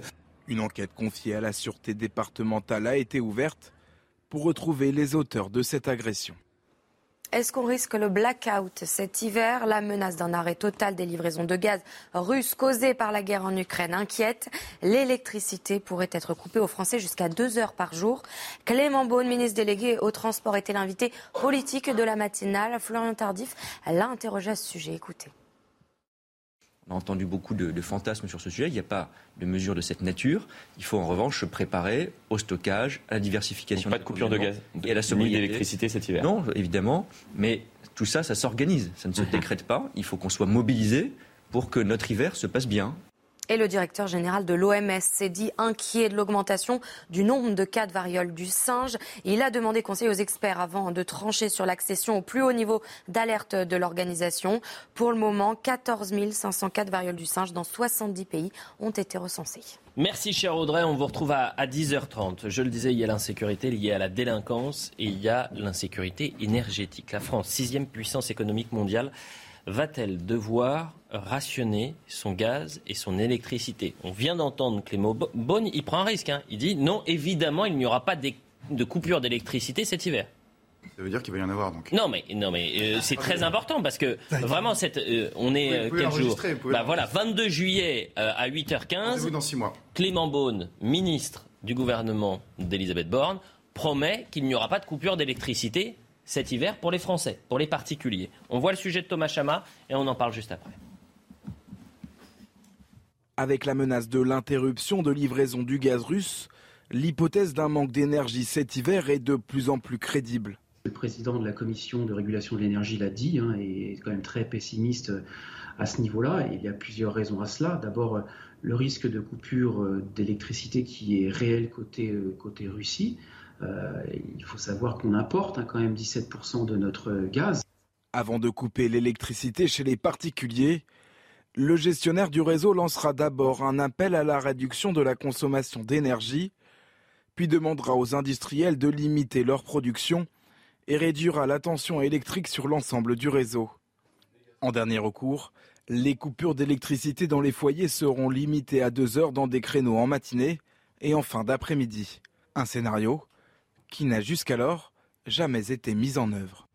Et on est allé poser la question jamais. Hein. Jamais, ça jamais, c'est arrivé. Voilà. Et on devait mettre, euh, je pense qu'il y a un ministre qui avait dit que on, allait mettre l'économie de la Russie à genoux. Mmh. Monsieur Le Maire, je crois. Voilà. Mmh. On voit le Finalement, on voit le résultat. Euh, on va écouter les Français qui s'inquiètent ce matin euh, au micro de journalistes de la rédaction de CNews. On est allé leur poser la question. Est-ce que vous êtes inquiets? On craint de ne plus avoir de gaz euh, d'électricité. Euh, avec ce qui se passe, la guerre en Ukraine, euh, on n'est pas très rassuré. Si tout le monde fait attention, on pourra s'en sortir, mais vu comme c'est parti, je pense toutes les heures, il y aura des problèmes. Ça m'angoisse pas du tout, mais effectivement, je pense qu'on va devoir faire beaucoup d'économies en électricité et en gaz pour pouvoir gérer la pénurie d'importation de la Russie. Si la situation se présente, j'engage tous les Français à faire des efforts pour moins consommer de l'électricité, du gaz, comme je le ferais moi-même. mais il y a une différence entre faire des efforts, et c'est ce qu'on va dire à cette dame, entre faire des efforts, être rationné et qu'on voit notre électricité couper la nuit, Georges Fenech. C'est jamais produit, ça. Jamais produit. Jamais. On ne peut pas imaginer qu'en France, on en arrive à des coupures de cité, qu'il y ait, on nous a expliqué qu'il va y avoir à peu près 100% de stockage à la, rentrée. Il y a une plateforme d'hydro de gaz liquéfié euh, au Havre qui est en train de se faire. Et puis, euh, on a quand même un parc nucléaire qui fonctionne. Donc vous n'y croyez absolument pas Je n'y crois pas du tout. Impossible. Ah mais c'est intéressant. Ah non non mais je peux me tromper bien sûr. Non mais, je sais, euh, tout le monde peut se tromper. mais c'est-à-dire mais ça ne s'est jamais produit en France. Ah, ça ne s'est jamais produit, mais aujourd'hui on, manque de gaz, on manque d'électricité. Vous avez. Oui, mais on n'est euh, pas dans la situation allemande. On a quand même un parc nucléaire qui a sur 70% d'énergie et d'électricité en France. Donc euh, je pense que le, péril n'existe pas, me semble-t-il. Dans quel état il est le parc nucléaire justement? Ah bah, Est-ce qu'il est, est, qu'il est apte à répondre, à répondre aux besoins Ça, je... ça, ça s'est jamais produit. Hein. Non. Euh, moi qui suis vu autour de ce plateau, je peux dire que ça s'est jamais produit. La seule fois où il y avait des coupures, des coupures d'électricité, c'est lorsque c'était la CGT à EDF qui protestait. Voilà, c'était les seules fois. Il y a coupé, voilà. Et on disait, ah tiens, c'est la CGT. Donc euh, euh, là, pour le coup, euh, c'est une, une, première. Je disais tout à l'heure, euh, pour être taquin, qu'il y a un ministre, en effet, qui, Bono Le Maire, en l'occurrence, qui avait dit qu'on allait mettre l'économie de la Russie à genoux. voilà, on voit bien aujourd'hui que, et, et c'est ce qui frappe d'ailleurs dans les réponses. Moi, je trouve que les, réponses, là, avec ce reportage, les Français sont extrêmement adultes. C'est-à-dire, ils se rendent très, très bien compte. Qu'est-ce qu'ils citent? Ils citent justement la guerre en Ukraine, ils citent les risques. Ils ah, mais ils sont, conscients, évidemment. Non, mais... parce que c'est vrai que ça fait deux ans qu'on les prend pour des enfants. Donc, bah, ce que euh, ça me rassure ce que vous dites, Joseph Massesca. Pardonnez-moi, mais pour le coup, euh, je les trouve évidemment, bien sûr, encore une fois, beaucoup plus matures Hein, et, euh, ayant euh, une vision euh, beaucoup plus prospective que les personnes qui nous gouvernent. Bah, c'est extraordinaire que vous disiez ça parce que justement, on se réjouit que les Français soient matures, mais en fait, c'est intéressant. C'est comme si on s'habituait à avoir été pris pour des enfants. Mais nous, nous sommes matures, enfin nous Français, pour l'immense. C'est pas ce que j'ai dit. Majorité... À chaque fois, vous me faites dire le contraire. C'est pas ce que j'ai dit. Ce que j'ai dit précisément, c'est que les personnes qui, en effet, considèrent que les Français le gouvernement, en l'occurrence, sont immatures. Mmh. Aujourd'hui, il faut constater qu'encore une fois, oui, mais ils sont aussi matures. Non, mais j'ai bien compris ce que vous avez dit, mais en l'occurrence, on n'a même pas, enfin, on n'a même pas à constater ça. Pourquoi est-ce qu'on constaterait ça? C'est évident que nous sommes matures sur ces sujets-là. Bah, on le constate moi, je... justement, le gouvernement ne l'est pas. Oui, alors justement, eh ben là, je vais dans votre sens. Justement, là, je vais dans votre sens. C'est que je trouve. Faut commencer pas par dire non, non, non, mais après dire oui. Je vous rassurer. Euh, moi, je trouve qu'il y a un certain, euh, une certaine un ton assez similaire entre ce qu'on nous disait pendant le Covid, en nous disant euh, lavez-vous les mains, euh, faites attention, gardez les distances, laissez vos grands-parents euh, à Noël dans une salle à côté. Et aujourd'hui, on nous dit ça y est, la petite musique, éteignez bien la lumière, attention avec la climatisation, ces espèces de petits conseils comme ça à gauche à droite. Euh, bon, mais très bien, d'accord, mais c'est juste que c'est pas le rôle du gouvernement. De, enfin, il me semble de, faire ça, que ça traduit. Bah, c'est son rôle de conseiller ou de donner des informations, mais pas tous les jours, tous les soirs. mais pas de ce niveau, il me semble, pas de ce niveau. Et pardonnez-moi, je pense que nous payons aussi euh, quelque part nos allers-retours, en particulier lors du premier quinquennat de Macron, sur le nucléaire. Le nucléaire et vous l'avez rappelé, ah Georges l'énergie ah. qui assure une certaine autonomie à la France. Remercions là-dessus la politique du général de Gaulle continuée par Georges Pompidou euh, dans les années 60-70, parce que c'est une énergie qui nous assure effectivement plus que d'autres pays une certaine indépendance. Et, et j'ajoute aussi que c'est une énergie non polluante, non polluante. Donc normalement, on devrait avoir euh, sauf idéologie, mais c'est bien le problème avec l'Europe Écologie Les Verts, on devrait avoir une unanimité autour du nucléaire qui reste, qu'on dise, enfin, une énergie relativement bien sécurisée. Vous avez totalement, vous avez totalement raison, mais à cela, pardon, il faut, il faut ajouter que le parc nucléaire français n'a pas été entretenu, et ça, c'est pas Emmanuel Macron. Mais Joseph Massescaron, je voudrais qu'on revienne. C'est quelque chose vraiment fermé face à Quel échec pour l'Europe et quel échec pour la France, qui à coup de paquet de sanctions contre la Russie pensait faire infléchir le gouvernement russe sur cette guerre en Ukraine qui dure depuis maintenant cinq mois. Résultat, euh, l'armée russe euh, a récupéré toute une partie de l'Ukraine euh, à l'est et continue de progresser et dit qu'ils ne s'arrêteront pas à l'est de l'Ukraine. Et les sanctions économiques aujourd'hui reviennent sur les Français comme un boomerang. Et l'euro n'a jamais été aussi fort en parité depuis, que depuis cinq ans. Ce qui serait terrifiant, c'est que nous, Français, sixième puissance économique au monde, on ait besoin aujourd'hui ou demain de rationner notre énergie, que ce soit l'électricité ou le gaz. Et, vous avez les dernières déclarations en plus de Vladimir Poutine qui dit si les Hongrois ont besoin de gaz, nous sommes prêts à leur en fournir. Donc ça veut dire que évidemment, on va voir la solidarité européenne jusqu'à quand elle va tenir. Bah, évidemment, jusqu'à ce qu'à 2h du matin, euh, vous ayez plus ces news, vous qui regardez toute la nuit euh, euh, l'émission. Mm. Pouvoir d'achat, on continue justement de parler d'énergie dans ce contexte de crise de l'énergie et de l'inflation. Les députés ont voté au petit matin le projet de loi sur le pouvoir d'achat. Il y a 20 articles et le paquet ça représente 20 milliards d'euros. Yann Efflet nous raconte tout et puis on en parle un peu après. Pour 341 contre 116, l'Assemblée nationale a adopté le projet de loi. À 5h48 du matin, le texte de loi sur le pouvoir d'achat est adopté par l'Assemblée après plusieurs heures de débat tendus. Silence Oh, ce cri du cœur Silence pour la France fait, je me dis aussi que c'est utile peut-être de vous réveiller de votre ronron néolibéral et productiviste. Alors, Pour obtenir la majorité, les députés du camp présidentiel ont dû s'appuyer sur les votes de leurs homologues des Républicains et du Rassemblement national. Pour le groupe de la NUP qui a voté contre, le résultat du scrutin laisse un goût amer. C'est une loi vide des mesures nécessaires, c'est une loi d'affichage, c'est une loi qui fait semblant, c'est aussi une loi qui porte des germes toxiques. Nous voulions une loi du pouvoir d'achat ambitieuse, nous avons des miettes. Nous voulions une transformation écologique, nous avons du CO2. Je vous le dis ici, vous faites une erreur historique. Notre société va mal et au fond, vous y êtes totalement indifférent. Le texte de loi doit désormais être examiné par le Sénat. Les débats sont probablement loin d'être terminés. Jeudi, un pêle-mêle, chèque alimentaire de 100 euros qui est donc euh, voté, coût anticipé par le gouvernement de ce paquet de mesures s'élève euh, à une vingtaine de milliards d'euros. Il prévoit notamment euh, ce texte le triplement à 3 000 euros de la prime Macron, prime défiscalisée que les entreprises peuvent verser à leurs employés, 6 000 euros dans, certains cas et une revalorisation de 4% des aides sociales. Le SMIC qui était également au cœur des débats, la NUPES voulait augmenter le SMIC à 1500 euros euh, et ça n'a pas été euh, voté. Est-ce que ces mesures euh, sont suffisantes pour euh, pallier à la crise qui nous guette, Charlotte Dornelas? Bah, C'était suffisante, j'en sais rien. Moi, il y, y, avait une volonté d'anticiper ou voire d'accompagner même le, le, le, problème. Ce qui est assez, euh, ce qui est assez euh, déroutant dans l'argumentaire de la NUPS, c'est qu'en permanence, ils disent pas c'est ça va complètement à l'encontre de ce qu'on voulait faire, ils disent ça va pas assez loin. Et du coup, je comprends pas très bien l'idée. Ils, ils sont pas majoritaires, ils sont pas le gouvernement aujourd'hui. Je vois pas très bien dans quelle mesure on bloque quelque chose qui va pas assez loin sans avoir les moyens d'aller plus loin. Le bruit et la fureur sur, pour ce, pas grand sur, chose. Sur ce sujet précis du pouvoir d'achat, hein, ou ne pas aller euh, aussi loin que prévu, c'est toujours euh, avancer un peu. Quoi. Et, et, en même temps, Sandrine Rousseau dit euh, attention au productivisme. Donc évidemment, si on va beaucoup plus loin, on va assez euh, logiquement vers le productivisme. Mm. Euh, elle a employé le mot miette. Mais moi, je pense qu'il vaut mieux des miettes que des mythes. Parce que ce sont des mythes, Mm. euh, pas l'insecte, hein, mais des mythes oui. sur lesquels repose l'analyse. Les fantasmes. Oui, le fantasme. Quand je pense que Mme Rousseau est professeur d'économie, je, je, ça me fait un peu, un peu froid dans le dos.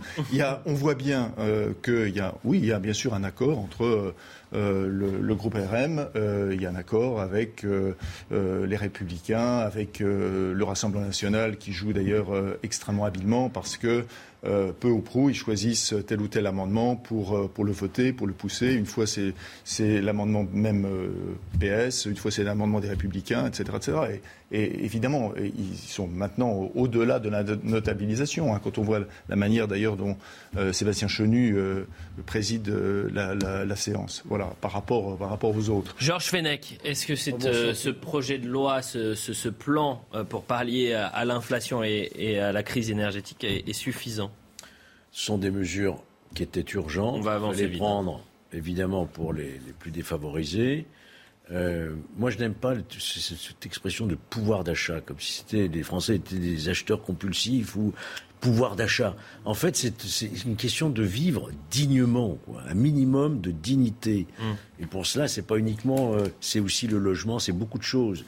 Moi, je crois qu'on a des mesures de saupoudrage, certes utiles, nécessaires, urgentes, mais ça ne règle rien. Ce qui réglera le problème économique en France, c'est la croissance, le retour à la croissance, le retour à la confiance. Et là, on est loin du compte. Et, et le retour au calme, peut-être aussi dans l'Assemblée, pour qu'on aille vite oui, et qu'on avance. Parce qu'il y a eu deux séquences avançant mmh. un petit peu. Nouvelle euh, nuit très mouvementée, avec des nouvelles attaques et insultes de la NUPES. Euh, à l'encontre du Rassemblement euh, national. Première séquence, député Saint-Toul, donc, qui emploie le mot facho. Écoutez. Ah, ça y est. Bien sûr, on connaît la stratégie de l'extrême droite qui agit comme euh, la chauve-souris de la fable. Dans le parti des oiseaux, elle montre ses ailes. Dans le parti des fachos, elle montre son poil et elle est un rat. Dans le programme de Marine Le Pen que vous citez abondamment. Non, s'il vous plaît, s'il vous plaît. La consolidation. Y a, y a, non, non, s'il vous plaît. Vous ne connaissez pas La Fontaine, peut-être? Si, si, si. Vous ne connaissez pas La Fontaine? Non, mais monsieur, on peut... Non, s'il vous plaît. Ramenez le calme dans vos troupes, hein Non, mais...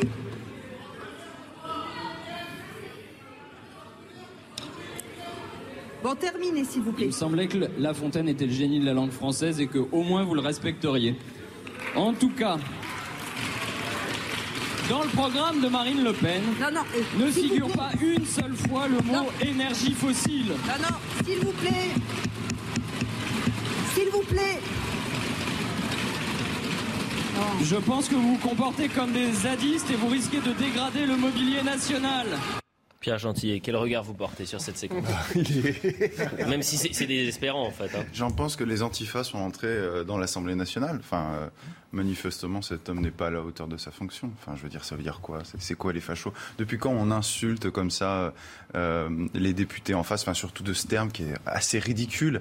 Et puis en plus, j'ai vu hein, l'intervention en entier de ce monsieur. Elle est d'un niveau assez assez faible. Il aurait même pu euh, s'en passer. Mais je pense que c'est à l'image euh, des peut-être 5 ans, sauf dissolution, des 50 débats que nous allons avoir dans cette Assemblée nationale. Notons toutefois, excusez-moi, je le dis quand même, mais que les députés Rassemblement national sont relativement respectueux, bien plus respectueux vis-à-vis de leurs adversaires France Insoumise, enfin euh, NUPES, que l'inverse. Jean-Philippe Tanguy, dont on parlait euh, avant, euh, il me semble que dans son intervention de fin hier soir, ou plutôt ce matin, Vous allez l'entendre, là. il a rendu, il a même rendu hommage. Ouais, il a un peu craqué. Non mais bon, Euh, bon joueur, disons-le, bon joueur euh, aux, euh, aux députés de la Jean-Philippe. Tanguy Voilà. qui, bah, à 6 h du matin, est intervenu. Tiens, regardons cette séquence. On va pas faire la promotion de, de, de ce député euh, Non, mais- NUPES. non, mais je leur laisse quand même, parce qu'il y en a qui sont On peut dire petits juste- gangs Je rappelle juste, euh, juste aux téléspectateurs, puisqu'on suit euh, l'affaire depuis le début de la semaine, que le député de la majorité qui a fait un salut nazi et euh, une moustache euh, d'Hitler. Il faisait le signe de. ah oui, bah, j'ai vu la photo euh, cette semaine. Ah, sur Twitter. Toujours pas sanctionné. hein. Juste, toujours dans l'Assemblée. Juste un mot quand même, c'est-à-dire que quand euh, on animalise son adversaire politique, c'est une tradition politique en France, et c'est une tradition politique en France qui est bien ciblée, c'est celle justement des- de, de l'extrême droite dans l'entre-deux-guerres. Voilà. Donc quand on animalise son adversaire politique, c'est exactement, on se rattache à ça. Voilà. Donc je ne sais pas où est le facho, mais en l'occurrence, la, la démarche et le langage du député, euh, ça s'apparente beaucoup plus à, à- à une forme de néofascisme. Jean-Philippe Tanguy, le député du Rassemblement national, très actif euh, ces derniers jours euh, dans l'hémicycle, qui a un peu perdu ses nerfs et ça fait euh, sourire toute l'Assemblée. Regardez. Nous sommes réunis ici grâce à l'engagement de Marine Le Pen, qui, la première ici, dans le paysage politique, a été la première à lever la question du pouvoir d'achat. Et je le tiens à la remercier au nom de tous les gens qui, à cette heure-là, vont se lever pour que le pays tienne debout. Alors, alors, alors, silence Alors Oh, ce cri du cœur J'avoue, ce Monsieur cri Tanguy, s'il vous qui plaît. a inspiré, je pense, beaucoup de gens parmi nous. Chers je vous en prie, collègues. collègues de gauche. Monsieur Tanguy, Monsieur Tanguy, s'il vous la plaît. France... Silence pour la France Quand je vous dis que finalement parfois l'Assemblée nationale a des faux airs du point virgule, c'est le cas, hein, franchement. C'est plus l'Assemblée Non mais nationale. cette première séquence parlementaire, nationale, c'est la foire hein, nationale. c'est- bah oui, ça vous la- inquiète de voir cela, euh, vous bien qui avez été sûr, annoncé bien sûr, et ça n'est que le début. Euh, C'est pas très sérieux. Ça n'est que le début. À la rentrée, quand il y aura les vrais sujets, enfin les vrais sujets, les sujets dans le dur, hein, les retraites, tout ce Mm. qui se prépare, comment, comment les choses vont se dérouler Mais C'est la question que... je- Moi, ce que j'ai noté quand même, c'est qu'il y, a une- il y a une fissure au sein de la NUPES, puisqu'ils n'ont pas fait le plein des voix. Contre. Il n'y a eu que 116 contre. hein. Mm. Donc il y a une partie des socialistes, membres de la NUPES qui n'ont pas, qui ne sont pas associés à, à l'intergroupe. Là. Sur cette première séquence parlementaire, là, depuis, euh, Oui, ils ont besoin de vacances peut-être. Il y a eu la campagne présidentielle, les campagnes Retour législatives. en réalité, c'est simplement. Ah, là, ils ont besoin Ouais. peut-être un peu de souffler parce que finalement, ils perdent aussi en crédibilité. Et je parle que ce soit à droite comme à gauche, quand on voit ces séquences-là, ça fait. Ça n'est pas très sérieux, euh, Charlotte Dornelas. Non, mais c'est moyen. Bon, après, c'est assez, à mon avis, représentatif de ce qu'on va avoir. À mon avis, c'est moins la fatigue que, certaines personnalités qui sont rentrées à l'Assemblée nationale qui vont nous offrir ça. Mais bon, bon après, en effet, c'est la fin de l'année. On est fait tout, quoi. Après, euh, non, mais surtout du côté euh, NUPES, il y a quand même une volonté de. c'est une stratégie. Il il l'explique quasiment euh, tel quel. Enfin, c'est assez transparent. Il y a une stratégie de rupture absolue pour euh, euh, contre euh, le gouvernement et donc le, le- comment dire le discours euh, revient à dire en permanence que tous sont complices du gouvernement. Évidemment, quand c'est le RN, c'est encore plus grave pour des raisons euh, de parti de facho que nous expliquait ce député précédemment. Mm. Donc c'est vraiment une stratégie. Donc je pense, en fait, ça- ce qui va être très pénible, c'est que pendant ce temps-là, il ne parle pas du reste, quoi. Bon, C'est comme d'habitude, hein, d'ailleurs. Pour terminer euh, cette euh, partie, et ensuite on, est ensemble, hein, je le dis jusqu'à 11h avec euh, énormément de thèmes. On parlera des, soignants non vaccinés, on va parler de Donald Trump qui est visé par la commission d'enquête après l'invasion du, du, Capitole et on parlera de cette application qui propose de payer les amendes sur le port des personnes qui portent le, burkini et Gérald Darmanin qui saisit la, justice. Mais juste en, deux minutes, Éric Ciotti qui veut siffler la, fin de la récré, euh, la récré à l'Assemblée nationale et qui veut euh, impérativement le retour du port de la cravate euh, qui a été annulé en 2017. Ça fait depuis 2017 qu'on n'a plus besoin de porter la cravate dans, l'Assemblée nationale. Joseph Massescaron, on a déjà eu l'avis de Georges Fenech, mais est-ce que vous trouvez que le port de la cravate dans l'Assemblée nationale, c'est essentiel? Ça me paraît un peu anecdotique. C'est clair. Mais bon. C'est pas, pas. En fait, qu'est-ce que signifie le port de la cravate? Le port de la cravate signifie que euh, si vous portez une cravate, vous n'allez pas mettre un t-shirt. Si vous portez une cravate, vous n'allez pas mettre. Il y, a, un certain nombre d'habits que vous n'allez pas mettre, tout, simplement. Donc le port de la cravate suppose tout simplement, par définition, euh, bah, euh, d'être présentable. Et c'est normal d'être présentable quand vous représentez précisément le, port de la nation. C'est tout. Il n'y a pas de. Moi j'ai noté, il n'y a pas que la cravate. Hmm. Si encore il manquait la cravate, et vous en avez, vous le voyez avec la chemise débraillée en bras de chemise. en maillot de bain demain. Euh, sans veste, sans veste. La veste, c'est important quand même. Vous ne rentrez pas en chemise dans l'hémicycle. Vous ne montez pas à la tribune en chemise. C'est ce que dit. C'est un problème de respect. Juste parce que, c'est juste parce que qu'est-ce qui interdira en fait demain par exemple, une femme euh, de Sandrine Rousseau ou d'autres de se présenter avec euh, un voile sur la tête, avec voilà. Qu'est-ce qui interdira non, mais non mais attendez, non mais qu'est-ce qui qu'est-ce qui interdira?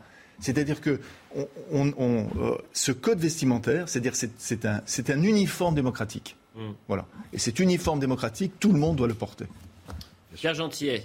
Je, vais vous surprendre, je suis assez partagé et pourtant je suis un fervent défenseur de la cravate. Au libéral.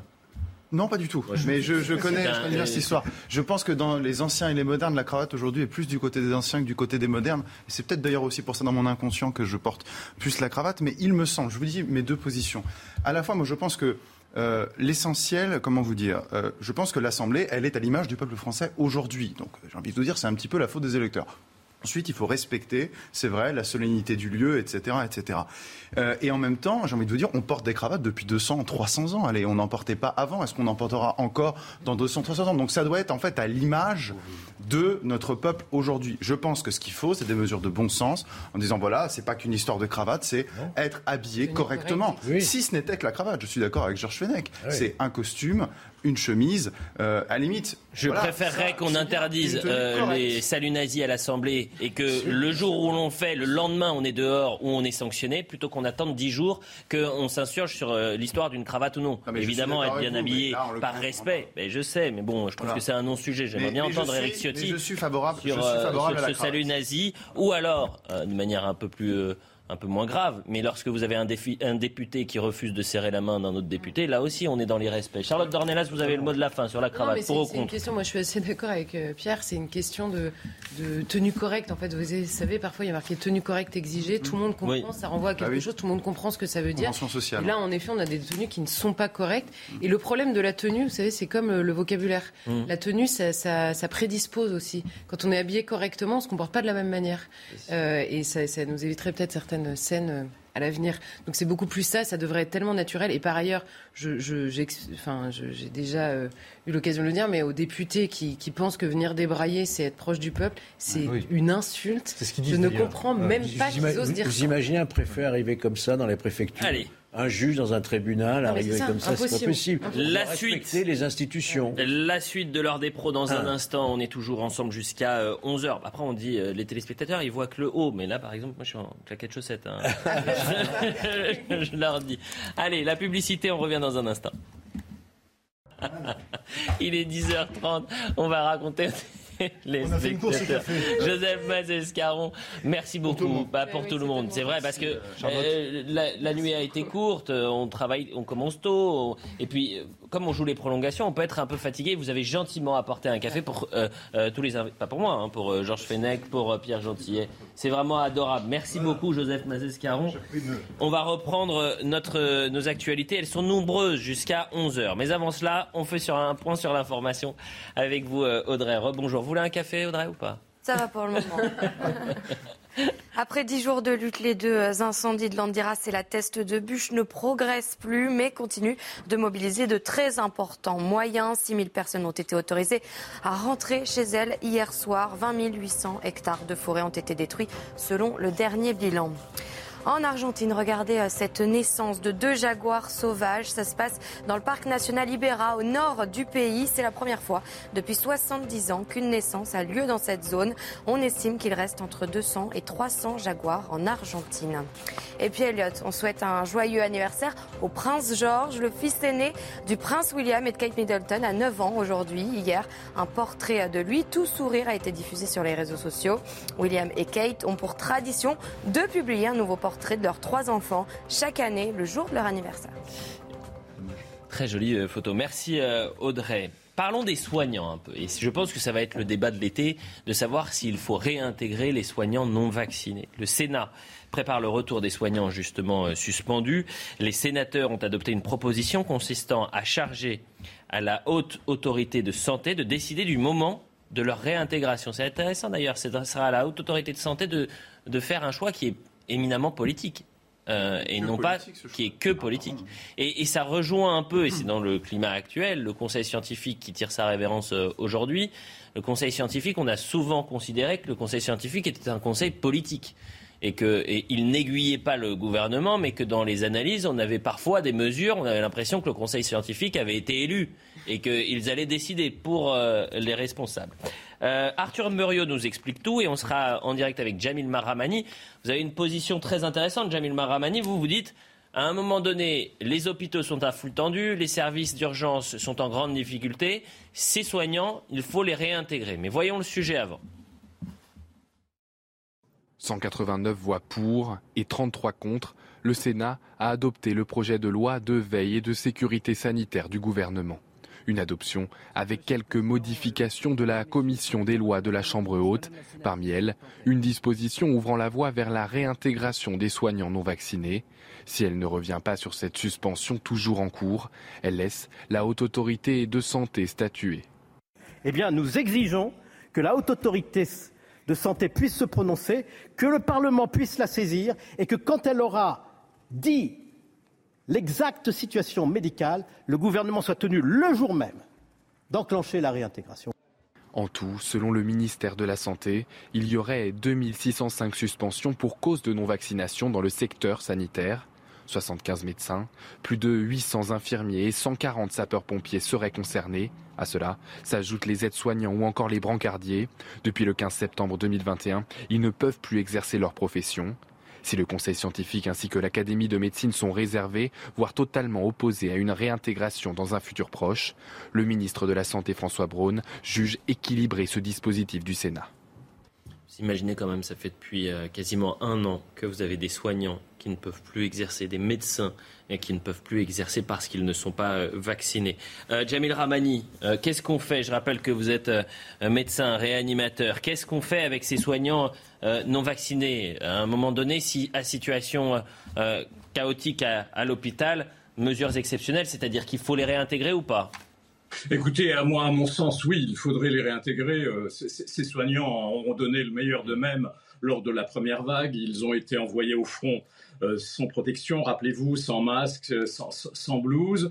Et puis, euh, un, un an après, on leur a dit, ah, il faut absolument vous vacciner. Si vous ne vous vaccinez pas, eh bien, vous serez euh, suspendu de vos fonctions. Ça a été d'une violence extrême, d'autant que ça stigmatisait une partie de la population française, puisque cette obligation vaccinale, elle n'a pas été euh, euh, décidé pour euh, les gendarmes, par exemple, ou pour les policiers, qui sont aussi en, contact avec le public. Donc, le, personnel soignant a très mal vécu cette obligation. Et là, on, se rend compte que les, vaccins, certes, sont, extrêmement efficaces, mais ne sont pas assez efficaces pour limiter la transmission. Et on, sait que dans certaines conditions, des soignants contaminés peuvent continuer à soigner s'ils ont ah, peu de signes, peu de signes euh, cliniques. Alors on se dit, mais pourquoi euh, des gens qui, certes ne sont pas vaccinés, mais qui sont mm. en pleine santé, ne devraient-ils pas euh, recommencer à travailler? Une dernière question. Le Conseil scientifique, vous savez, qui est né en, mi-mars 2020, donc ça fait un, peu plus de deux ans qu'a été créé le Conseil scientifique. Euh, je disais juste avant que c'est euh, un conseil scientifique aux allures de conseil politique. Quel regard vous porterez donc sur euh, ce conseil scientifique qui tire sa révérence?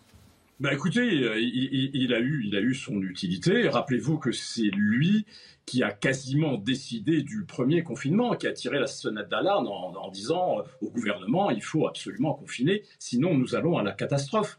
Euh, et ces avis euh, n'ont pas toujours été suivis par, par les politiques.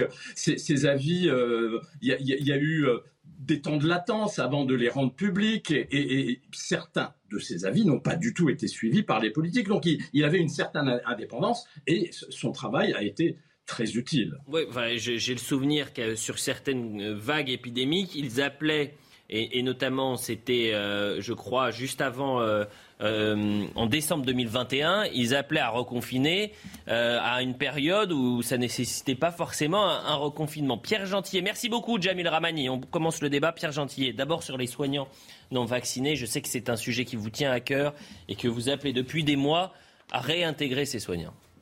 Oui, tout à fait. Euh, je pense que là, enfin, de toute façon, là, rien, plus rien ne peut s'opposer à leur réintégration sur le plan du bon sens. Euh, là, le Sénat aurait pu faire preuve de courage parce que ce n'est pas, excusez-moi, c'est un sujet scientifique, mais en fait, nous avons les éléments scientifiques. Ce ne sont pas les scientifiques qui doivent diriger la France. Les scientifiques doivent apporter des éléments et au regard de ces éléments, les politiques doivent prendre des décisions. Or, ici, qu'est-ce qui se passe? Les politiques ont tous les éléments pour prendre une décision sur la base des éléments scientifiques. Quel est l'élément essentiel? C'est la question de la transmission. Nous n'avions pas ces informations, ou en tout cas autant d'informations il y a un an. Nous savons maintenant que le vaccin Certes, il diminue un peu, mais il n'empêche pas la transmission. Et comme on disait aux soignants, vaccinez-vous parce que sinon vous allez contaminer à l'hôpital. Et on sait que l'hôpital est un haut lieu de contamination. Bah, aujourd'hui, on voit qu'on a des soignants qui sont vaccinés positifs et qui peuvent continuer à travailler. Quand d'autres soignants qui sont non vaccinés et euh, imaginez, imaginez simplement qu'on puisse. Moi, je pense qu'on doit les réintégrer entièrement. Mais on aurait pu très bien imaginer un système intermédiaire où des soignants venaient, se faisaient tester le matin, soignants non vaccinés, et, point barre. Et on continue à travailler d'autant qu'on on a besoin de ces gens. On a besoin de ces gens. Donc je pense que euh, il faut qu'on les réintègre. Je termine en vous disant une chose. Il y a des gens, il y en a peu, mais il faut quand même en parler. Mais il y en a un, et on en a besoin ils sont dans une situation dramatique. Il y avait un article de France Info, il y a quelques jours, qui est sorti, qui parlait de la situation d'un soignant non vacciné qui a vendu sa voiture, qui vit dans une situation dramatique aujourd'hui et qui mange au restaurant du cœur. Mmh. Il y a des gens qui sont dans cette situation et la situation politique que nous vivons par rapport à ce que je vous dis ici est absurde et dramatique.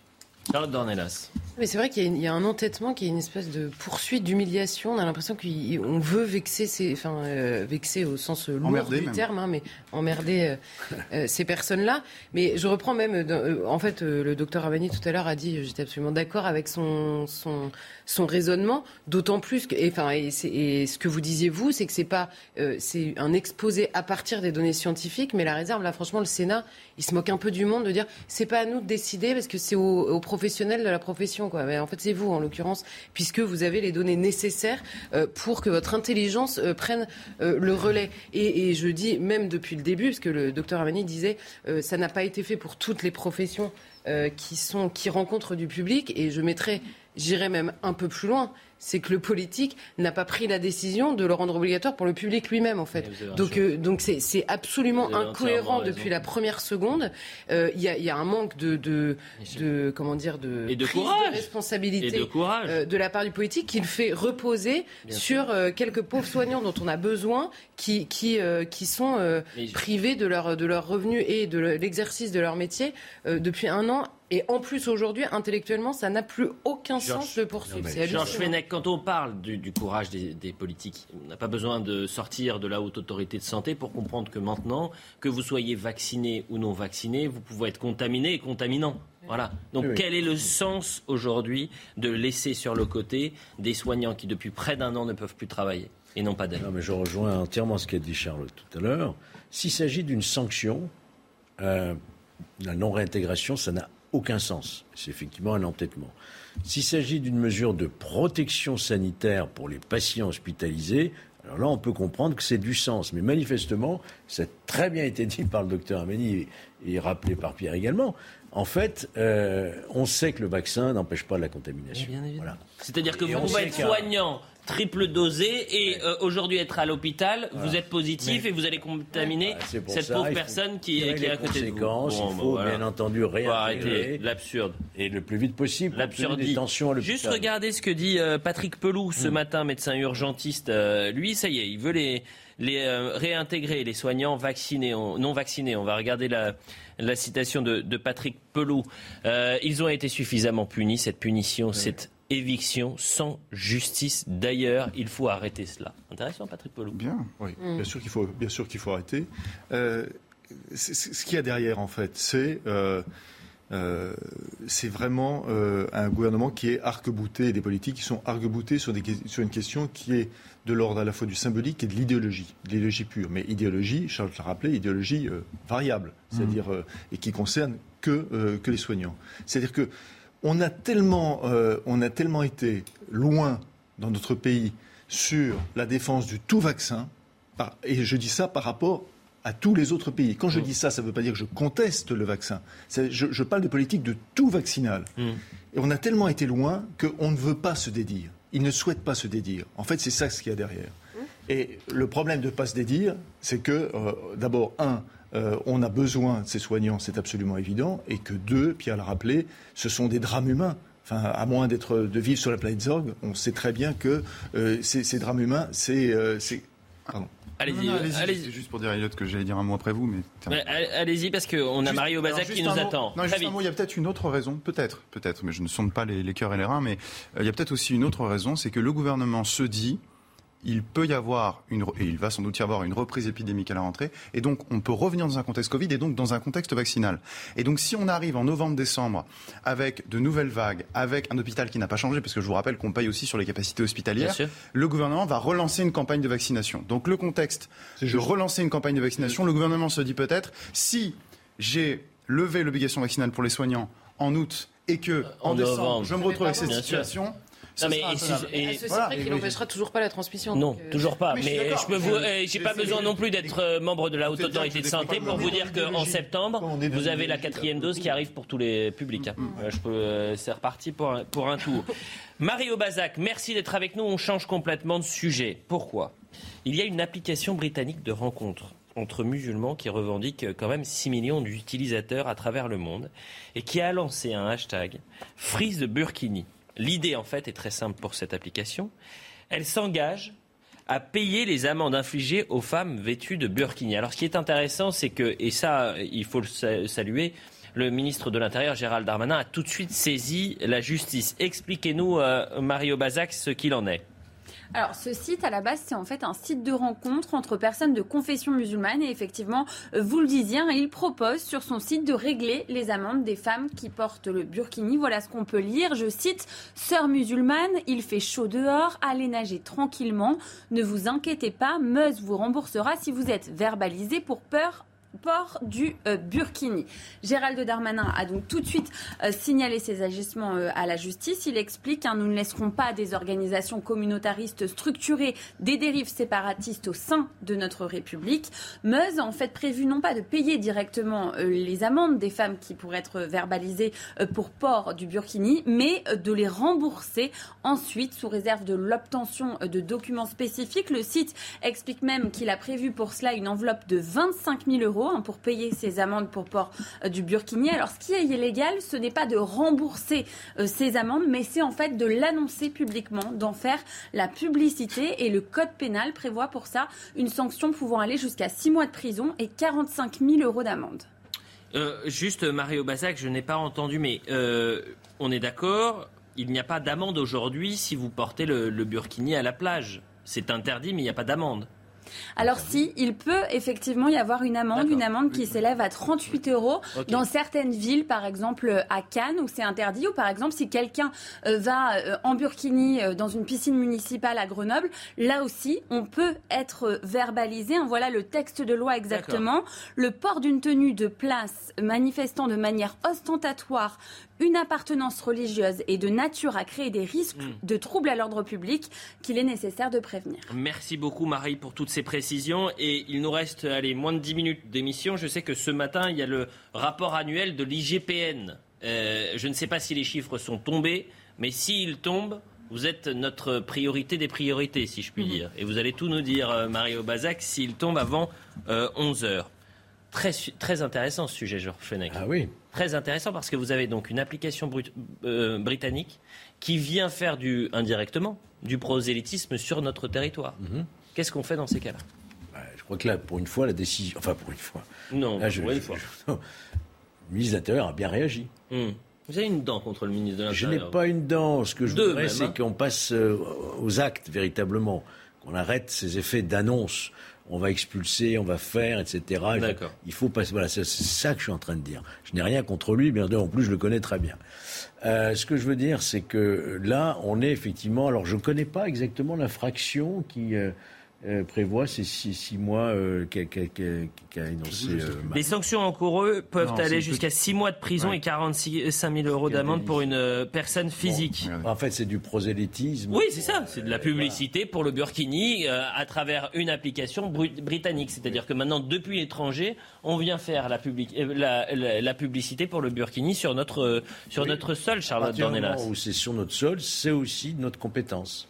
Non mais bah, alors déjà des, des, des, comment dire des associations entreprises étrangères qui viennent faire la, la, promotion de choses illégales en France, il y en a. Hein. je pense notamment à des associations américaines qui étaient venues faire des salons de GPA à Paris, ça n'a gêné personne non plus. Donc ça déjà on a l'habitude. La deuxième chose sur le burkini en particulier, euh, c'est euh, c'est que au bout d'un moment, moi j'aimerais bien qu'on m'explique quelle est la ligne quand même. Quoi.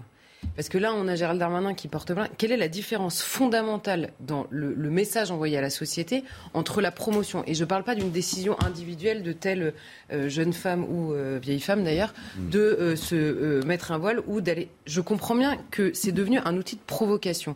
Mais quand vous avez le président de la République dans l'entre-deux tours qui va voir une femme et qui, qui ne se contente pas de faire comme si cette femme était habillée comme une autre et peu importe et on parle d'autre chose, non, il explique que ça peut être un outil de liberté. Donc il fait lui-même la promotion du voile, ce que personne ne lui demandait. On lui demande même pas de parler de ça, en fait. On lui demande de s'adresser à une femme, à la limite, s'il veut, il, fait comme s'il ne le voyait pas. très bien. Non, il en fait la promotion à ce moment-là. Quelle est la différence fondamentale entre ça et un burkini à la piscine? Évidemment, la différence, on pourrait me répondre et on aurait raison de le faire. C'est que... la, différence euh, euh, ces derniers mois en France, c'est que le burkini est clairement devenu un outil de provocation. Personne n'avait besoin de le porter il y a deux ans. Et là, on comprend bien qu'il y en a plein qui veulent le faire parce que c'est devenu un outil euh, d'un camp contre l'autre, on va dire, sur cette, ce positionnement du prosélytisme. Mais au bout d'un moment, quand, et on revient, pardon, mais à la question initiale, quand pendant des années, vous faites venir beaucoup de gens de l'étranger, que vous refusez l'assimilation et que vous dites aux personnes venez comme vous êtes, au bout de 40 ans, il faut quand même être un peu gonflé pour arriver en disant alors on vous a dit comme vous êtes, mais en fait pas vraiment. On va vous expliquer que ça c'est pas possible, ça c'est pas... donc y a, on paye aussi notre inconséquence crasse. Tout le monde s'est fait insulter quand on disait est-ce que vous êtes sûr? Qu'on fait cette politique d'immigration massive avec des cultures étrangères importées, tout le monde se faisait insulter. Bah, on paye aussi ça, pardon, mais. Euh, c'est comme le sujet juste précédent, c'est-à-dire qu'on paye le manque de courage des responsables politiques au lieu de légiférer sur le Burkini, de dire à un moment, voilà, stop, il est interdit que ce soit dans les piscines ou sur les plages mmh. françaises, il est interdit. Nous avons une loi contre le burkini. Au lieu de faire ça, on se retrouve dans une situation où il y a un, vide euh, législatif et où s'intègrent, s'imbriquent euh, des groupes, euh, des groupes islamistes. il y a pire, il y a pire que de ne pas voter une loi. Il y a en voté une qu'on n'est pas en capacité de faire accepter. Parce que quand. Bah, Celle-là, vous la faites accepter. Hein, oui, mais alors regardez. La loi contre le Burkini, LR, RN et LREM. Non, mais vous la faites adopter. Oui, vous Et après, la faire respecter. Ah, respecter, vous avez raison. Pardonnez-moi. Ce qui crée l'impunité, c'est pas tellement qu'il n'existe pas une loi. Hein. C'est qu'il en existe une et qu'on comprend qu'en fait, tout le monde peut s'asseoir dessus. Vous avez Donc le problème, c'est qu'il faut recommencer par le début. Je, je, suis pas sûr que même. Euh, on parlait tout à l'heure de la délinquance. je, je Enfin, il y a un ordre de priorité. Je ne vais pas dire que je préfère qu'on vote telle loi plutôt que telle loi ou qu'on l'applique euh, telle loi mmh, plutôt que mmh, telle loi. Mais on est tellement incapable d'empêcher qu'il y ait une rixe à coups de machette euh, dans les rues de Montpellier. Euh, peut-être qu'on va commencer par là. Puis une fois qu'on saura faire, on sait Dans l'urgence, c'est une priorité. Joseph Massescaron. La loi espèce symbolique est Évidemment que le symbole est important. Je remarque que le site dit j'ai marqué femme, il fait chaud dehors.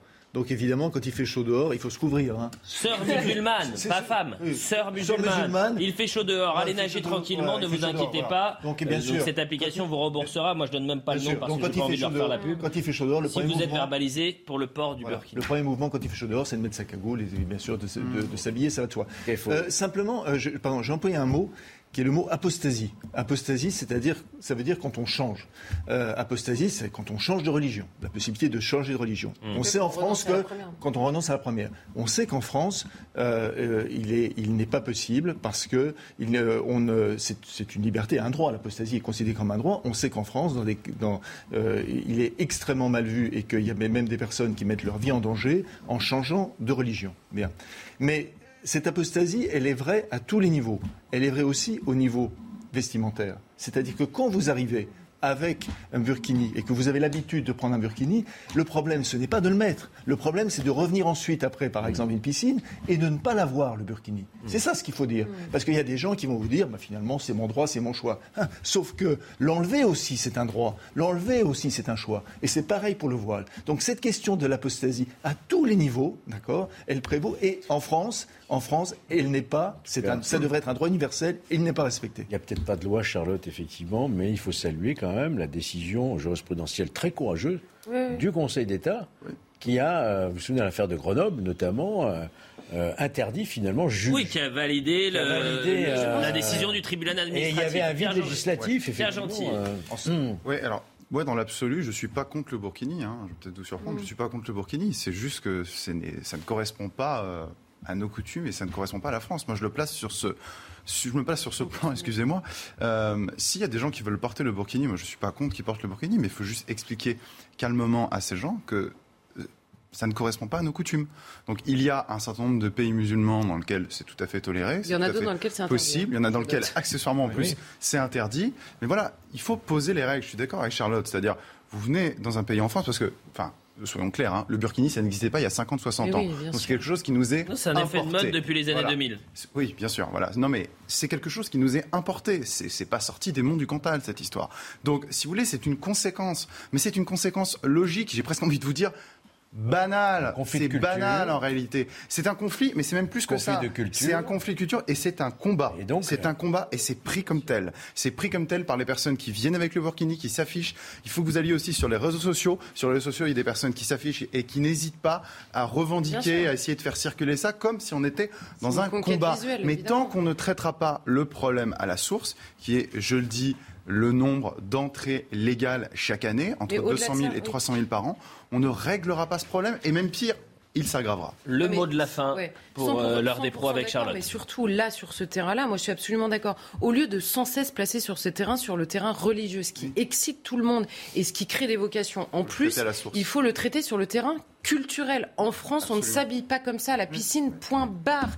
et donc, au-delà de la question de la gestion de l'immigration, c'est simplement rappeler aux hommes politiques, en France, on impose la France, en fait, c'est pas compliqué. C'est dans tous les pays du monde, quand vous êtes touriste, vous arrivez, vous vous renseignez. Est-ce que ici on s'habille plutôt comme ça ou pas? Vous n'allez pas, si vous allez décider de, je sais pas. Mais ce qui est intéressant, c'est qu'en Grande-Bretagne, en Angleterre, on ne s'habille pas normalement, ou en tous les cas avant, on ne s'habillait pas comme ça. Oui, mais, eux ils ont, une autre un modèle multiculturel. Exactement. Voilà, oui. Ils ont, moi, ils ont si demain, exactement. Je pars en vacances en Iran, je vais pas arriver en mini short parce qu'il y a des limites. En fait, je respecte le pays dans lequel je Mais vis. c'est très intéressant de voir que outre-Manche, on a une vision euh, très communautariste de la société, multiculturaliste, etc.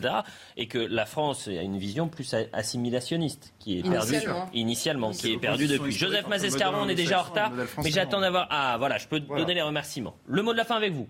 Non, c'est que ce qu'on trouve avec le burkini, on le trouve aujourd'hui avec le sport. C'est-à-dire que si vous fréquentez des, salles de, des salles de sport, de plus en plus, vous voyez Ah. des jeunes femmes qui sont voilà, très habillées. Et ça, pour le coup, c'est pas simplement une culture qui est importée. C'est-à-dire qu'il faudra aussi parler de la responsabilité d'un certain nombre de marques. Et c'est la question de la mondialisation Ah comme bah, Nike ou autre. Merci à tous les quatre. Euh, C'était un plaisir d'être avec Oui, vous ce matin. Je souhaite passer un excellent week-end parce qu'on va se retrouver euh, la semaine prochaine. Euh, nous, on se retrouve, euh, nous téléspectateurs, on se retrouve ce soir pour l'heure des Pro 2. Je remercie Jean-Luc Lombard à la réalisation, Mélanie à la vision, Rodrigue Le Prado et Thomas Adam au son. Euh, Samuel Vasselin à l'édition, avec Lumna Daoudi à la préparation de l'émission et Inès était également là. Je remercie euh, les équipes de la programmation pour euh, cette programmation de la semaine. Puis c'est un plaisir. Vraiment, je m'amuse beaucoup euh, bah, tant depuis que j'ai euh, pris cette émission il y a maintenant deux semaines et que je prendrai pendant l'été. Et on embrasse fort Pascal qui parfois nous regarde, très attentif. Et je crois qu'il a laissé ses lunettes. Il faut que je lui redonne. Allez, à tout à l'heure. À ce soir.